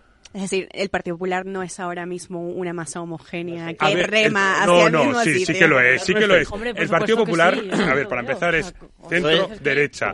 Que están divididos, yo no, veo división en el Partido Popular. Que yo, yo, no, yo no le escuché eso de la oposición constructiva, eh, perdóname que te diga. Yo creo que es la primera vez en la historia, esto sí lo, lo, lo, se lo he algún comentarista, de la primera vez que un presidente del gobierno no se presenta presidente del gobierno diciendo voy a ser el presidente del gobierno de todos, sino con el discurso más absolutamente tremendo y horrible eh, que he escuchado en mi vida. Voy a poner un muro a la derecha para que nunca gobierne. O sea, qué horror. Solo voy a gobernar para los míos. Y la primera vez que el jefe de la oposición no dice, voy a hacer una oposición constructiva y aquí tiene usted mi mano para los pactos de a Estado. A ver, la palabra constructiva. No dijo, dijo. que iba a defender a todos los españoles. No lo dijo a los que le votaron no le y a los que ha engañado al gobierno Sánchez. ayuda. Claro, se la no, puso pero votando. ¿qué ayuda? Pero si no la ha rechazado. Se la puso votando cuando no. Sánchez le dijo, pues haberse abstenido usted y no tenía yo que haber con... Pero, yo, pero tú ofreció, que conoces... Pero Fijó le ofreció... No, hombre. Yo hubiera, yo hubiera, yo lo dije, yo hubiera, ofre, yo hubiera... Yo, pero si, pero si Fijó le ofreció en el debate, en el debate que le partido ganador, que la gente no se acuerde... No, le ofreció gobierno yo dos años y luego convocamos ah, elecciones. No, pero ¿quién ganó las elecciones? Pero ofreció un pacto. Vamos a ver, eh, no volvamos, porque yo de verdad que eh, volver a eso, eso, me parece un error. Pero es que es Sánchez error no le pide insistir ayuda. en lo de quién gana o quién pierde unas elecciones. En este país hay una cosa que es evidente. Las elecciones, no, las, evidentemente las mayorías las tiene quien las tiene. Pero las elecciones las gana el que puede gobernar, el que no puede gobernar no gana. Pero tengo una reflexión. Claro. Ante lo que ha pactado Sánchez, por un lado, en su debate de investidura, tú le dices, ofrezco mi abstención. Sí. ¿Tú crees que al día siguiente, para aprobar los presupuestos, no va a pactar con esos independentistas? Lo mismo. Ah, no, ya es presidente, se lo da al PP, pero luego hace todo eso. No va a hacer amnistía, eso. como que no? Si la presentó, la amnistía la presentó antes de empezar el debate. No le interesa, ya, pero la amnistía cuando se presenta. Pero es que yo le hubiera ofrecido de antes la abstención del Partido Popular. Bueno, y le hubiera dicho, es que no la ha buscado ni la quiere y lo ha dicho claramente. Bueno, pues, un pero, fenomenal, estupendo. Pero si tú le ofreces la abstención y la rechazas, la culpa es de él, no tuya. Pero un partido, que, hagan, tú ya has ya, gana las elecciones no puede decir, mira, para que no hubiera con partido, eh, yo os recuerdo, yo os recuerdo que eh, y, lo, y, lo, dije ya en su día y, y, y siento tener que volver a recordar. El Partido Socialista ya hizo un ejercicio de generosidad con el Partido Popular, ¿vale? Pero había ganado el Partido Popular. Bueno, bien pero, la misma situación, ¿eh? Entonces, ¿eh? Pero entonces el Partido Popular podía sumar para gobernar si se tenía la abstención del PSOE. Feijóo ¿vale? le ofreció 172 ¿vale? escaños a favor Bien. y gobernaba en solitario. Eh, y el PSOE se abstuvo para que el, para que el Partido Popular gobernara. Sí, sí. Yo estoy esperando ese ejercicio de responsabilidad también. también. por parte del Partido Popular. Pero yo estoy bueno, con David. El alivio porque que nos luego, Porque luego, porque luego será la otra parte quien tenga que aceptarlo. Claro, ¿no? rechazarlo. Pero, pero, pero Fede, si es... eh, eh, o sea, al final tiene... O sea, que yo, yo sí, sí estoy de acuerdo con David. O sea, al final Feijó tiene más votos que Sánchez. Entonces, en una negociación con Sánchez, en ese sentido, no puedes gobernar. Eh, es lógico. Pero no sumas. Claro, pero bueno, en, teoría, Sánchez, no tampoco. Claro, él sí, pero, claudicando con todo lo que ha claudicado. ¿Con quién suma? Claro, pero claro, suma? Pero, suma. Pero suma. pero es, que también suma, si quiere. No, no, no, no, no, no, no, no, no, no suma nunca. No, no, no, no suma nunca. Jamás yo, no estoy de acuerdo. No suma nunca. Yo creo que sí que sumaría con Vox. No no tengo ni a PNV, ni a Junts, ni a Esquerra, ni a Bildu, ni a nadie. Si me quito a Vox, con los demás no sumo. ¿no? Claro. Y el PSOE. Bueno, habría que haber visto, no habría que haber visto pero que, no hubiera hecho Vox, que no lo sabemos. Pero si a mí me parece bien, además. Mira ¿eh? qué pasó en yo... Alemania. Gobernó la derecha con el apoyo del Partido Socialista. Ay, ojalá fuera Alemania. Claro, pero es que Sánchez. Claro, pero el problema es Sánchez, no es el Partido Esa teoría de Vox nunca lo sabremos, porque Vox fue cediendo. Incluso, claro que nunca lo eh, sabremos, pero eh, no tenía encima de la mesa más que 172 diputados como máximo La tendencia de Vox fue ceder, ceder, no entrar en el gobierno, tal. No sabemos nos hubiera pasado. O a eso de, ya decir, sentido práctico. Ya decir que no hubiera podido llegar nunca no eh, al gobierno, pues no estoy de acuerdo, no, lo sabemos. A lo mejor si hubiera podido. He ganado las elecciones y entonces como tú no me dejas ser presidente, me enfado y me voy a la esquina y me emberrincho. No, no, no, no Vamos a hablar de lo práctico, vamos a hablar de lo práctico. Lo práctico es lo que está diciendo Federico ahora mismo, lo práctico. Lo, lo pragmático en estas situaciones, vale, yo no he sumado. Bien. Tú has sumado con una gente que quiere destruir mi país. Y yo, ante esta situación de gente que va a destruir mi país porque son los que van a influir en 48 millones de españoles, te doy las abstenciones que hagan falta para que tú gobiernes sin estos tíos, que no los quiero ni ver. ¿Y tú crees que Sánchez... Mira, país. volvemos al inicio de la tertulia. Yo le hago la ola. Y mira que no hay, aquí seguramente nadie ¿Tú crees que contra el Partido Popular que yo. Claro. Yo pero crees que de rodillas. No lo habría aceptado, pero ya me da igual. Pero ya me da lo mismo que, lo hace, que no lo hace. Ah, ya, pero el PP lo hace presidente, pero, pero luego se tira cuatro años no pactando con los independentistas, no, cediendo y rompiendo España. Pero si va a llegar igual a ser presidente. Pues para que eso tenemos que dar nosotros. Pues queda tú bien, hombre. Primero, pero, claro, pero queda, ¿En qué favoreces tú a España quedando bien? Quedar bien, dándole el gobierno. Por dos razones, por dos razones. La primera, porque efectivamente tú quedas bien, y segunda... Que es de lo que se trata trata. Un político, en política es de lo que se. Terminar. No, es lo mismo la negociación de cuestiones parciales, como puede ser unos presupuestos, una ley. Un bueno, ya lo veremos. Donde, donde ya intervienen otros factores en la negociación, puede inter porque además tienes a, al partido de la oposición que le puedes decir, oye, si estos no me apoyan, me apoyas tú. O sea, es decir, ya negocias a muchas bandas. Te voy más distinto, ¿vale? Te voy más eh, allá. ¿eh? Sí, que un acuerdo de investidura como este. Como termina, Casablanca, podían haber terminado Feijó. Pero una cosa, le das y diciendo que era el principio de una gran amistad. Pero, eso queda muy bonito. Tú le das al gobierno a Sánchez. amistad. Tú le das gobierno a Sánchez y luego, cuando empiecen a sacar leyes, eh, ¿quién va a apoyar esas leyes? ¿A mí las claro, que apoyar no, el pues, Partido? Y te hago un paréntesis. ¿Veis cómo al final va a estáis... leyes. No, no, van apoyar Bildu, eh, eh, David, te recuerdo que hace un rato estabas diciendo ese gobierno la oposición constructiva. Eso no lo puede hacer, no lo puede hacer.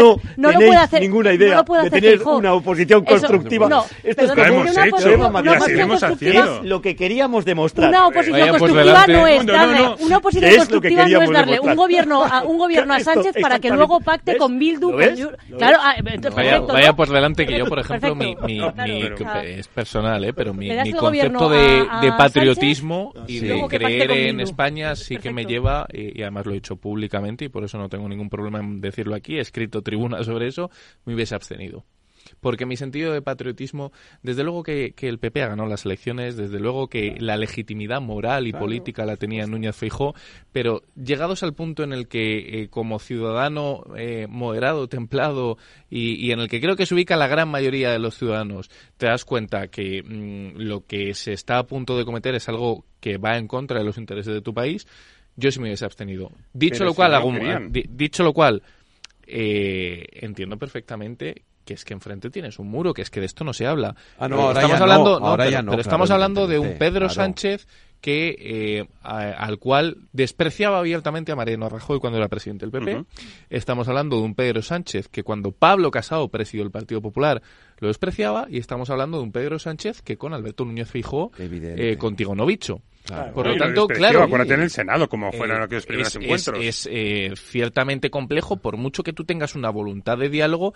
Yo puedo querer mucho hablar contigo, Federico, pero que si tú ni tan siquiera me miras a la cara, pues tendré claro, un monólogo. Y te digo una cosa, Federico, un segundo. Pero sí, sí, sí, sin duda. Yo lo hubiese lo desveló. O sea, desde marzo están hablando no, con Puigdemont. O sea, él no quería ningún acuerdo con él. Lo, lo hubiese sabido. Es que por mucho que lo ofrecieras. Pero me da igual. No, no, no, no, me da igual. Ah, también te digo, eh, yo creo que hay gente gente con la que no hubieses quedado bien. Tú dices que la primera razón es que hubieses quedado bien, pues hay gente con la que no hubieses quedado bien mm, si hubieses ofrecido la, absten la abstención. Uh, es decir, no, hay una gran parte sí. del Partido Popular, yo creo que hay una gran yo parte del Partido Popular que se hubiese enfadado con quedado bien en eh. un ¿eh? primer momento, pero luego a la hora siempre hay alguien a quien no le gusta, evidentemente. Bien explicado, si lo montas. Pero yo creo que si lo explicas bien, yo creo que si lo explicas bien. Conmigo evitas la amnistía, conmigo evitas que la gobernabilidad de España esté en manos de independentistas y, y nacionalistas. Que apoyarla, o, te saca una ley de memoria histórica y la tiene y, no, no, te, apoya no, no, no, no, yo te, hago la oposición más dura que te va a esperar en cuatro años.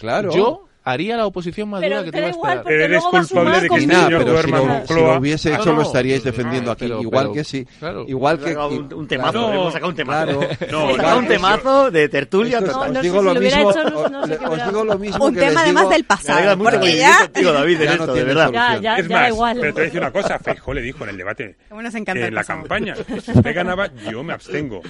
Ahora, gana Feijo. Es que se lo ofreció. O sea, las normas estaban puestas sobre la mesa. Es cierto. Entonces, Feijo le dijo, si usted gana, si usted me gana, yo me abstengo para facilitar su investidura. Pues haberlo hecho, porque le ha ganado. No, no la ha ganado. No la ha ganado. En, votos, escaños no, no en quien votos, sumando todos los de todos los partidos del pero es que, del cual acuérdate que Sánchez renunció según él, que luego se ríe de Feijóo, pero él dijo yo por decencia renuncio a ser presidente. El argumento de yo he ganado porque he tenido más votos, ¿vale? Es falso.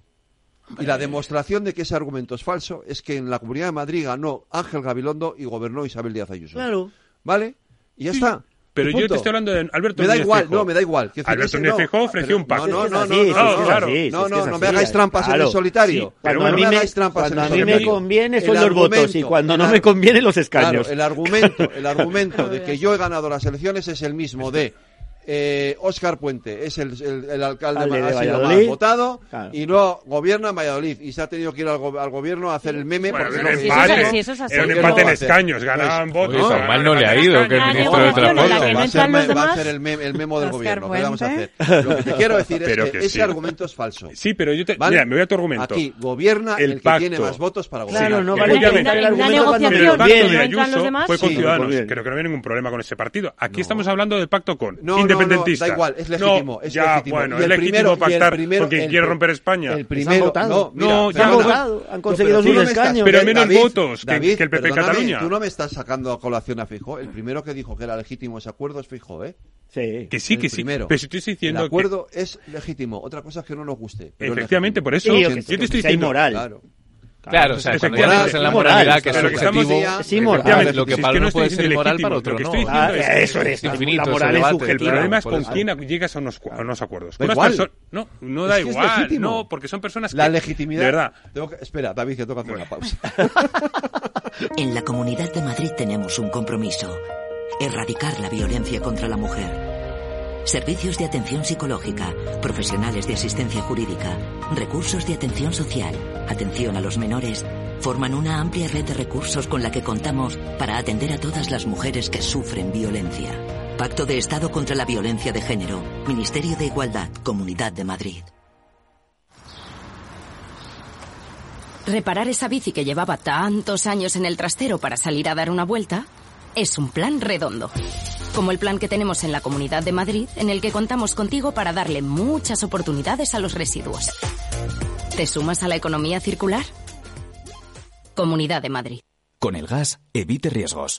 Vigile que la combustión sea correcta. Llama azul sí, llama amarilla no. No obstruya las rejillas de ventilación ni el tubo de salida de gases de calderas y calentadores. En instalaciones individuales, instale solo calderas y calentadores estancos. En instalaciones de butano propano, vigile el buen estado del regulador y del tubo flexible. Y recuerde que las instalaciones se deben controlar cada cinco años. Por favor, utilice el gas con responsabilidad y seguridad. Comunidad de Madrid. Cuando formamos parte de algo más grande, la inercia nos impulsa en una sola dirección. Es el momento de avanzar juntos. El fondo renta cuatro activos globales, invierte en las mayores compañías del mundo y en las megatendencias que mueven a toda la sociedad. Entra en renta4gestora.com y descúbrelo. Renta 4 Gestora. Creciendo juntos. Categoría de riesgo 3 sobre 7. Puede consultar la información legal del fondo en renta4gestora.com y en cnmv.es.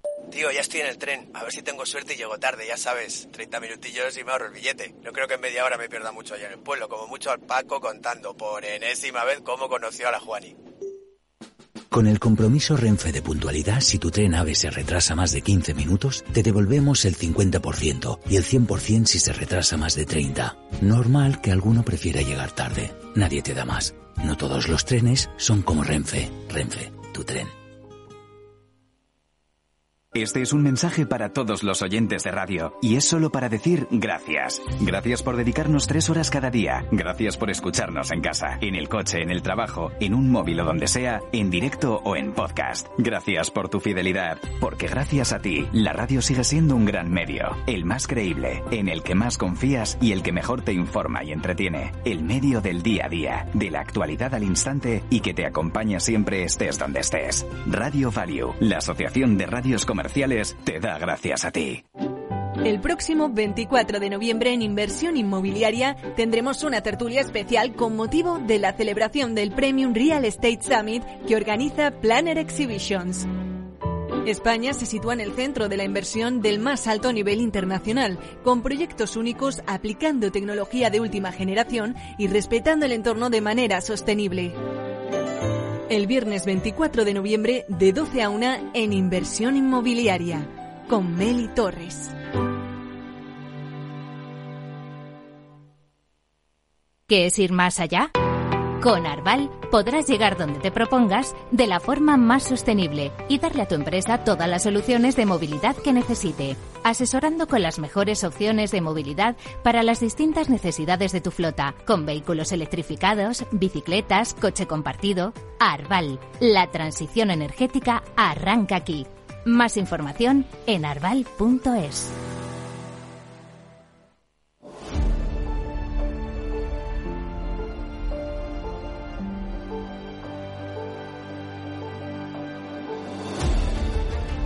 Bueno, se han perdido ustedes el debate que hemos tenido en durante la publicidad, que ha sido todavía más de eso. Adriana, tú tenías una frase para esto. Yo tenía una frase. A ver, la di. Es que en retrospectiva todo se ve más claro. Sí. Esa es buena frase.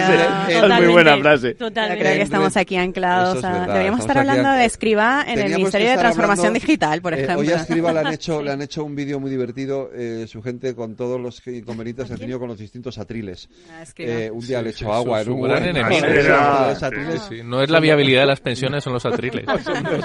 Yo creo que Escriba, ese no va a ser su ministerio. Y vamos a ver dentro.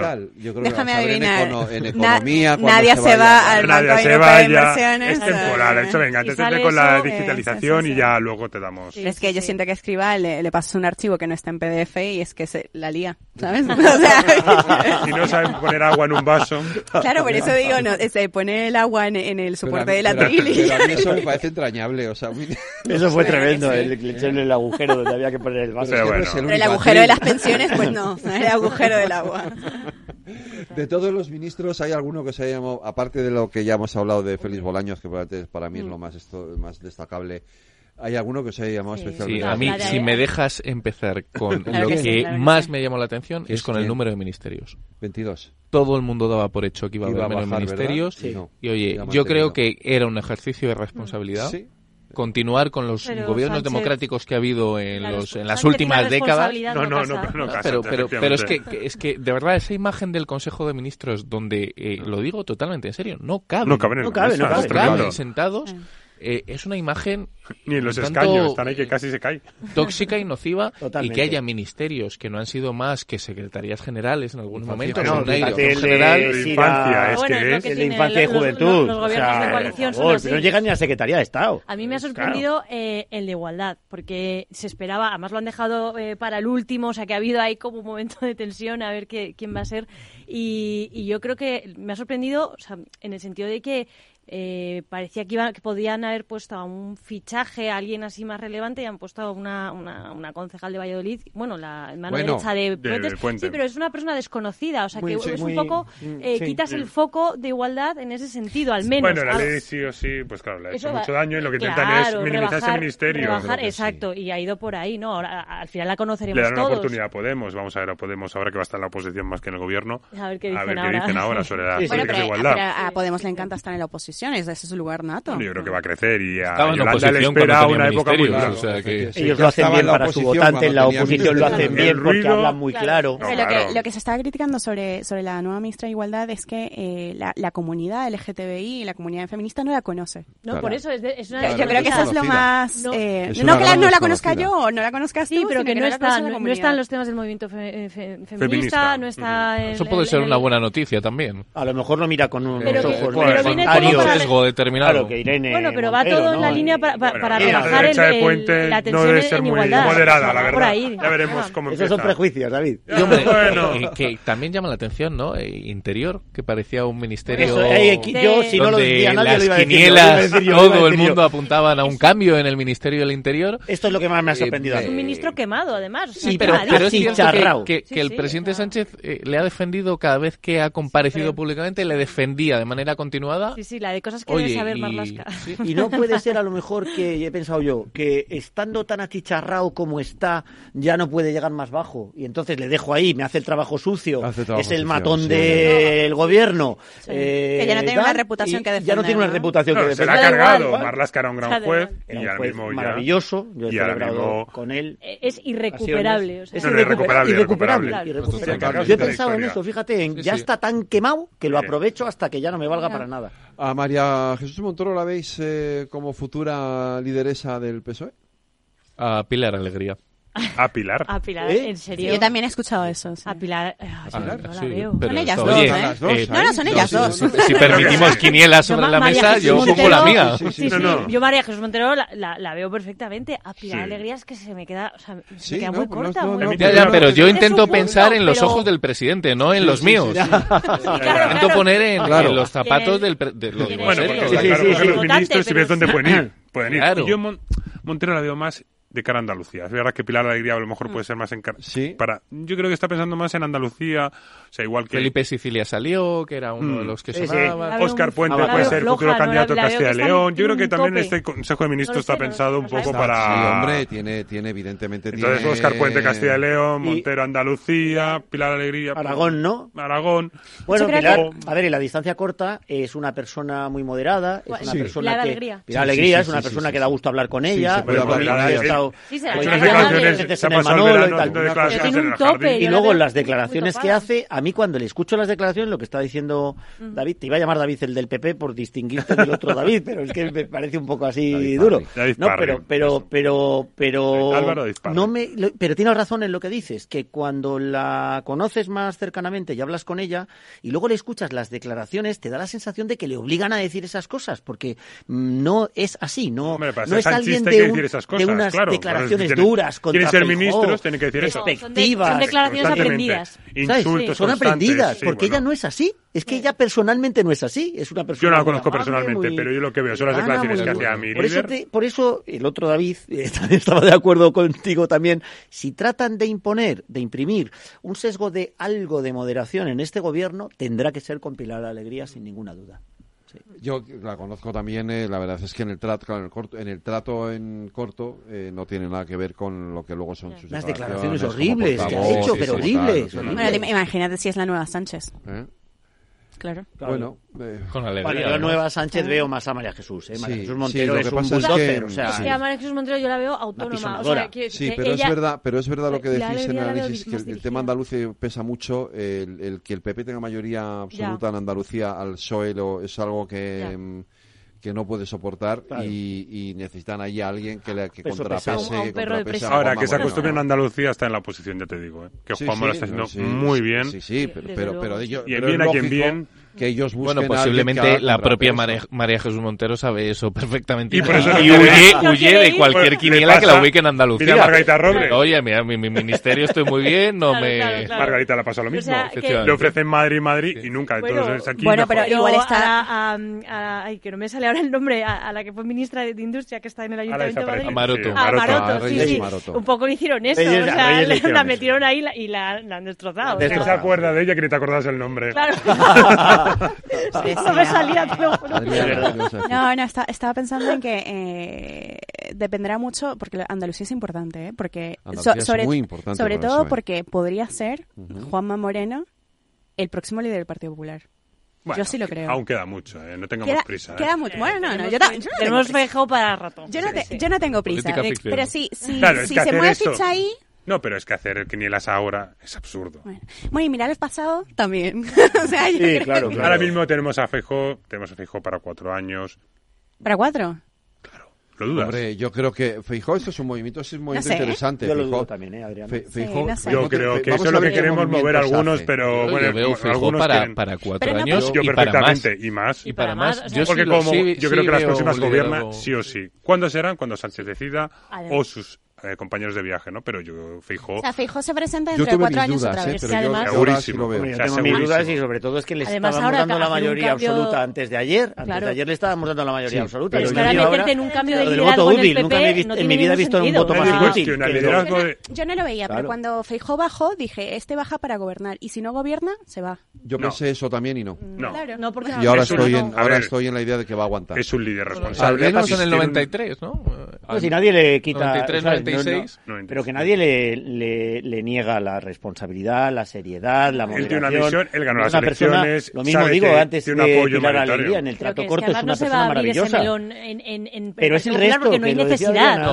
porque además hay el calendario electoral eh, tienes unas europeas donde a priori si claro, el escenario continúa en la deriva en la que estamos, al PSOE le va a ir mal. Sí. Le va a ir mal porque además las europeas la gente es tendiente a, un voto de castigo, la circunscripción. Al PP le va a ir muy bien en las elecciones europeas y Antes al PSOE muy mal. Y vascas. Gallegas y vascas. Catalanas. Catalanas, en el 25 si no se adelantan. Octubre. Pero mm, que el escenario parece ser que no es eh, excesivamente positivo o no sería excesivamente positivo. En cualquier caso no es un escenario para hacer cambios en, en no.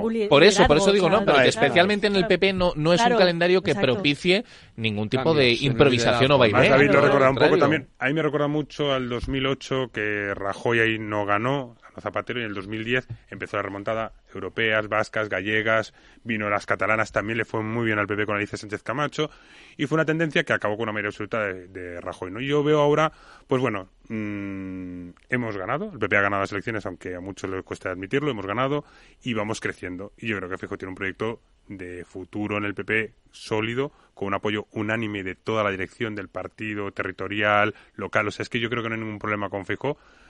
Cuatro años tiene unas elecciones enfrente en las que yo estoy seguro que además va a ganar y va a gobernar. Ojalá sea antes, pero aquí cuatro años esperaremos las urnas, la decisión de las urnas, y yo creo que Feijóo las ganará y gobernará. Sánchez va a hacer lo que puede, lo que sea, porque además para aguantar, sí, sí, está claro. Años, porque además es un maestro en moverse delante de las adversidades, pues eh, eh y, eh, enfrentarlas, o sea que lo, que lo intentará en la medida de lo posible, ¿no? Pero el, movimiento interesante es el que haga ahora Feijóo, porque ahora ya está, ahora ya se pone en marcha la legislatura, tiene que empezar a hacer cambios en la dirección del grupo parlamentario. Bueno, encontrar unos portavoces adecuados, ya lo dijo, haría cuando hubiera gobierno. Sí, pero eso los va a hacer también ver un poquito, efectivamente, cómo se posicionan todos y, cómo él afronta estos cuatro años, ¿no? Si eh, realmente... La otra parte de la familia, la que no sea la elegida, se revolverá, ¿eh? porque... Eso en fin, suele pasar siempre los partidos. Yo, yo de, las cosas, de una de las cosas que más me alegro es de haber dejado la política y poder decir lo que me dé la gana, ¿no? Y no tener que decir lo que has dicho tú, David.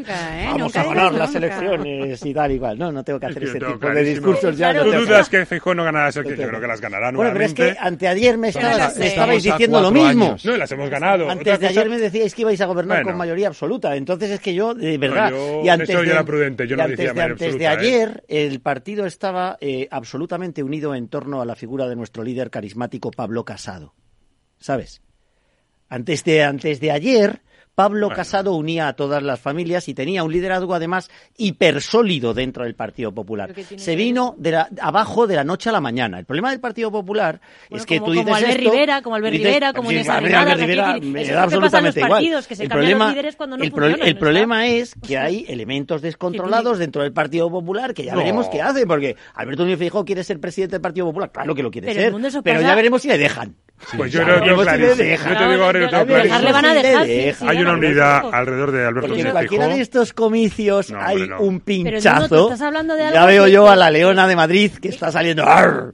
Anda ya. Yo te voy a decir una cosa. pero- Isabel pero- Díaz Ayuso tiene un respeto absoluto por Alberto Núñez Fijo. Absoluto. No, no digo que no, no digo que no tenga respeto, a- pero también No. tiene aparte tú ambición. estás, estás describiendo Pero cambios yo de liderazgo que son normales en- en tiempos los de- partidos. yo creo que los sea, tiempos de Ayuso llega el momento, otros. no sé. Pero Yo creo que los tiempos de Ayuso son. Ahora estamos en los tiempos de Feijóo. Ayuso tiene una muy absoluta en Madrid Tiene tiempo. y tiene un gran proyecto por delante en Madrid, un gran futuro. Y cuando llegue el, el momento de Ahora. sustituir a Alberto Núñez Fijo, que queda muchísimo, insisto, pues ya veremos. Yo no, qué yo, habrá. no, yo no puedo decir si queda mucho o poco regular porque no tengo una bola de cristal, ni tú tampoco la tienes, No. David, para saber cuánto queda. Lo que sí creo es que si, Por lo menos si cuatro a- años. Si a Feijó la- el siguiente paso no le sale bien, evidentemente pasará lo mismo que pasó con... Claro. Pero Es yo lo lógico, diría además, una cosa, lógico, porque lógico, que, ¿ah? que- Hombre, que- digo, que a pues Feijóo le han faltado, también, le han faltado cuatro, ¿eh? faltado Sí, sí. cuatro, Que es sí. que, a lo mejor quien ha conectado ahora está pensando que. Feijó, madre mía, eh, qué fracaso le Y están las apaleando. encuestas que Bueno, salen ya, ya empiezan a voy- reflejar otra voy a- cosa. voy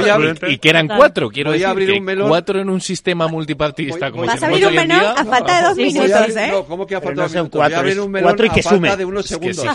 A. Si el PP no hubiera pactado con Vox en ningún sitio, habría tenido esos cuatro. Pero se cierra aquí el melón. Se cierra aquí el ¿Y melón. cómo se nota quién manda? ¿Cómo se nota quién manda en esta tertulia? Ciérramelo. En un doval, Adriana, Cristina, David y. David. Muchas gracias. a. Un abrazo, cuidaros. Buena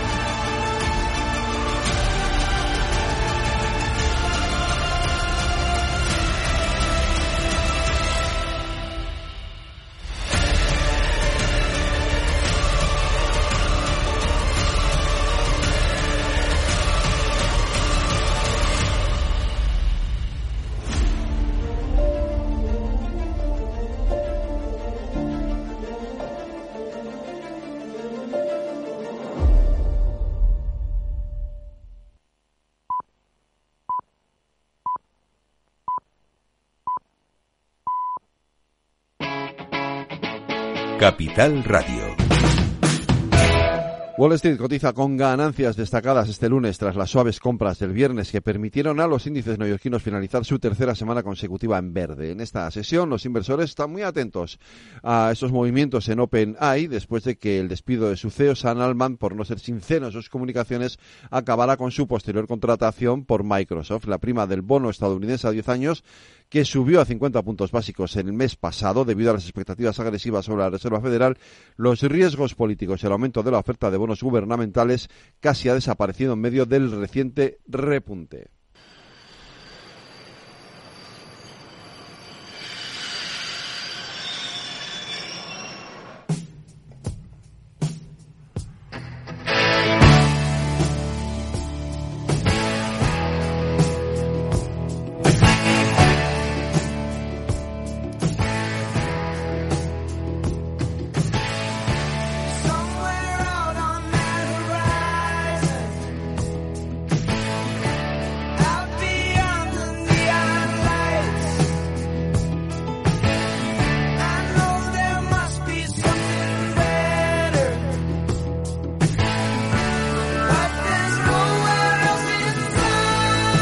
...76 años cumple hoy el guitarrista norteamericano Joey Walsh, nacido en Wichita, Kansas. Su reputación como uno de los más talentosos guitarristas del rock se entiende perfectamente cuando uno echa un vistazo a su trabajo como músico de sesión en los últimos 30 años. Desde B.B. King, pasando por Dan Folgerber, desde Rod Stewart hasta Graham Nash o Paul McCartney, innumerables músicos han contado con su estilo a la guitarra para enriquecer sus grabaciones.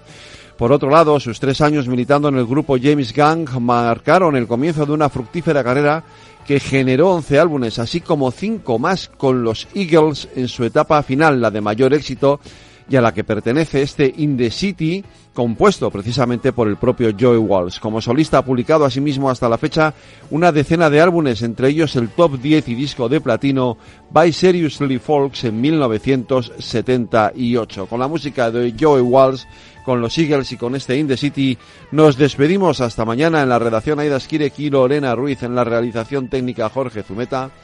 Les habló Federico Quevedo. Cuídense, sean felices y escuchen lo que viene aquí en Capital Radio.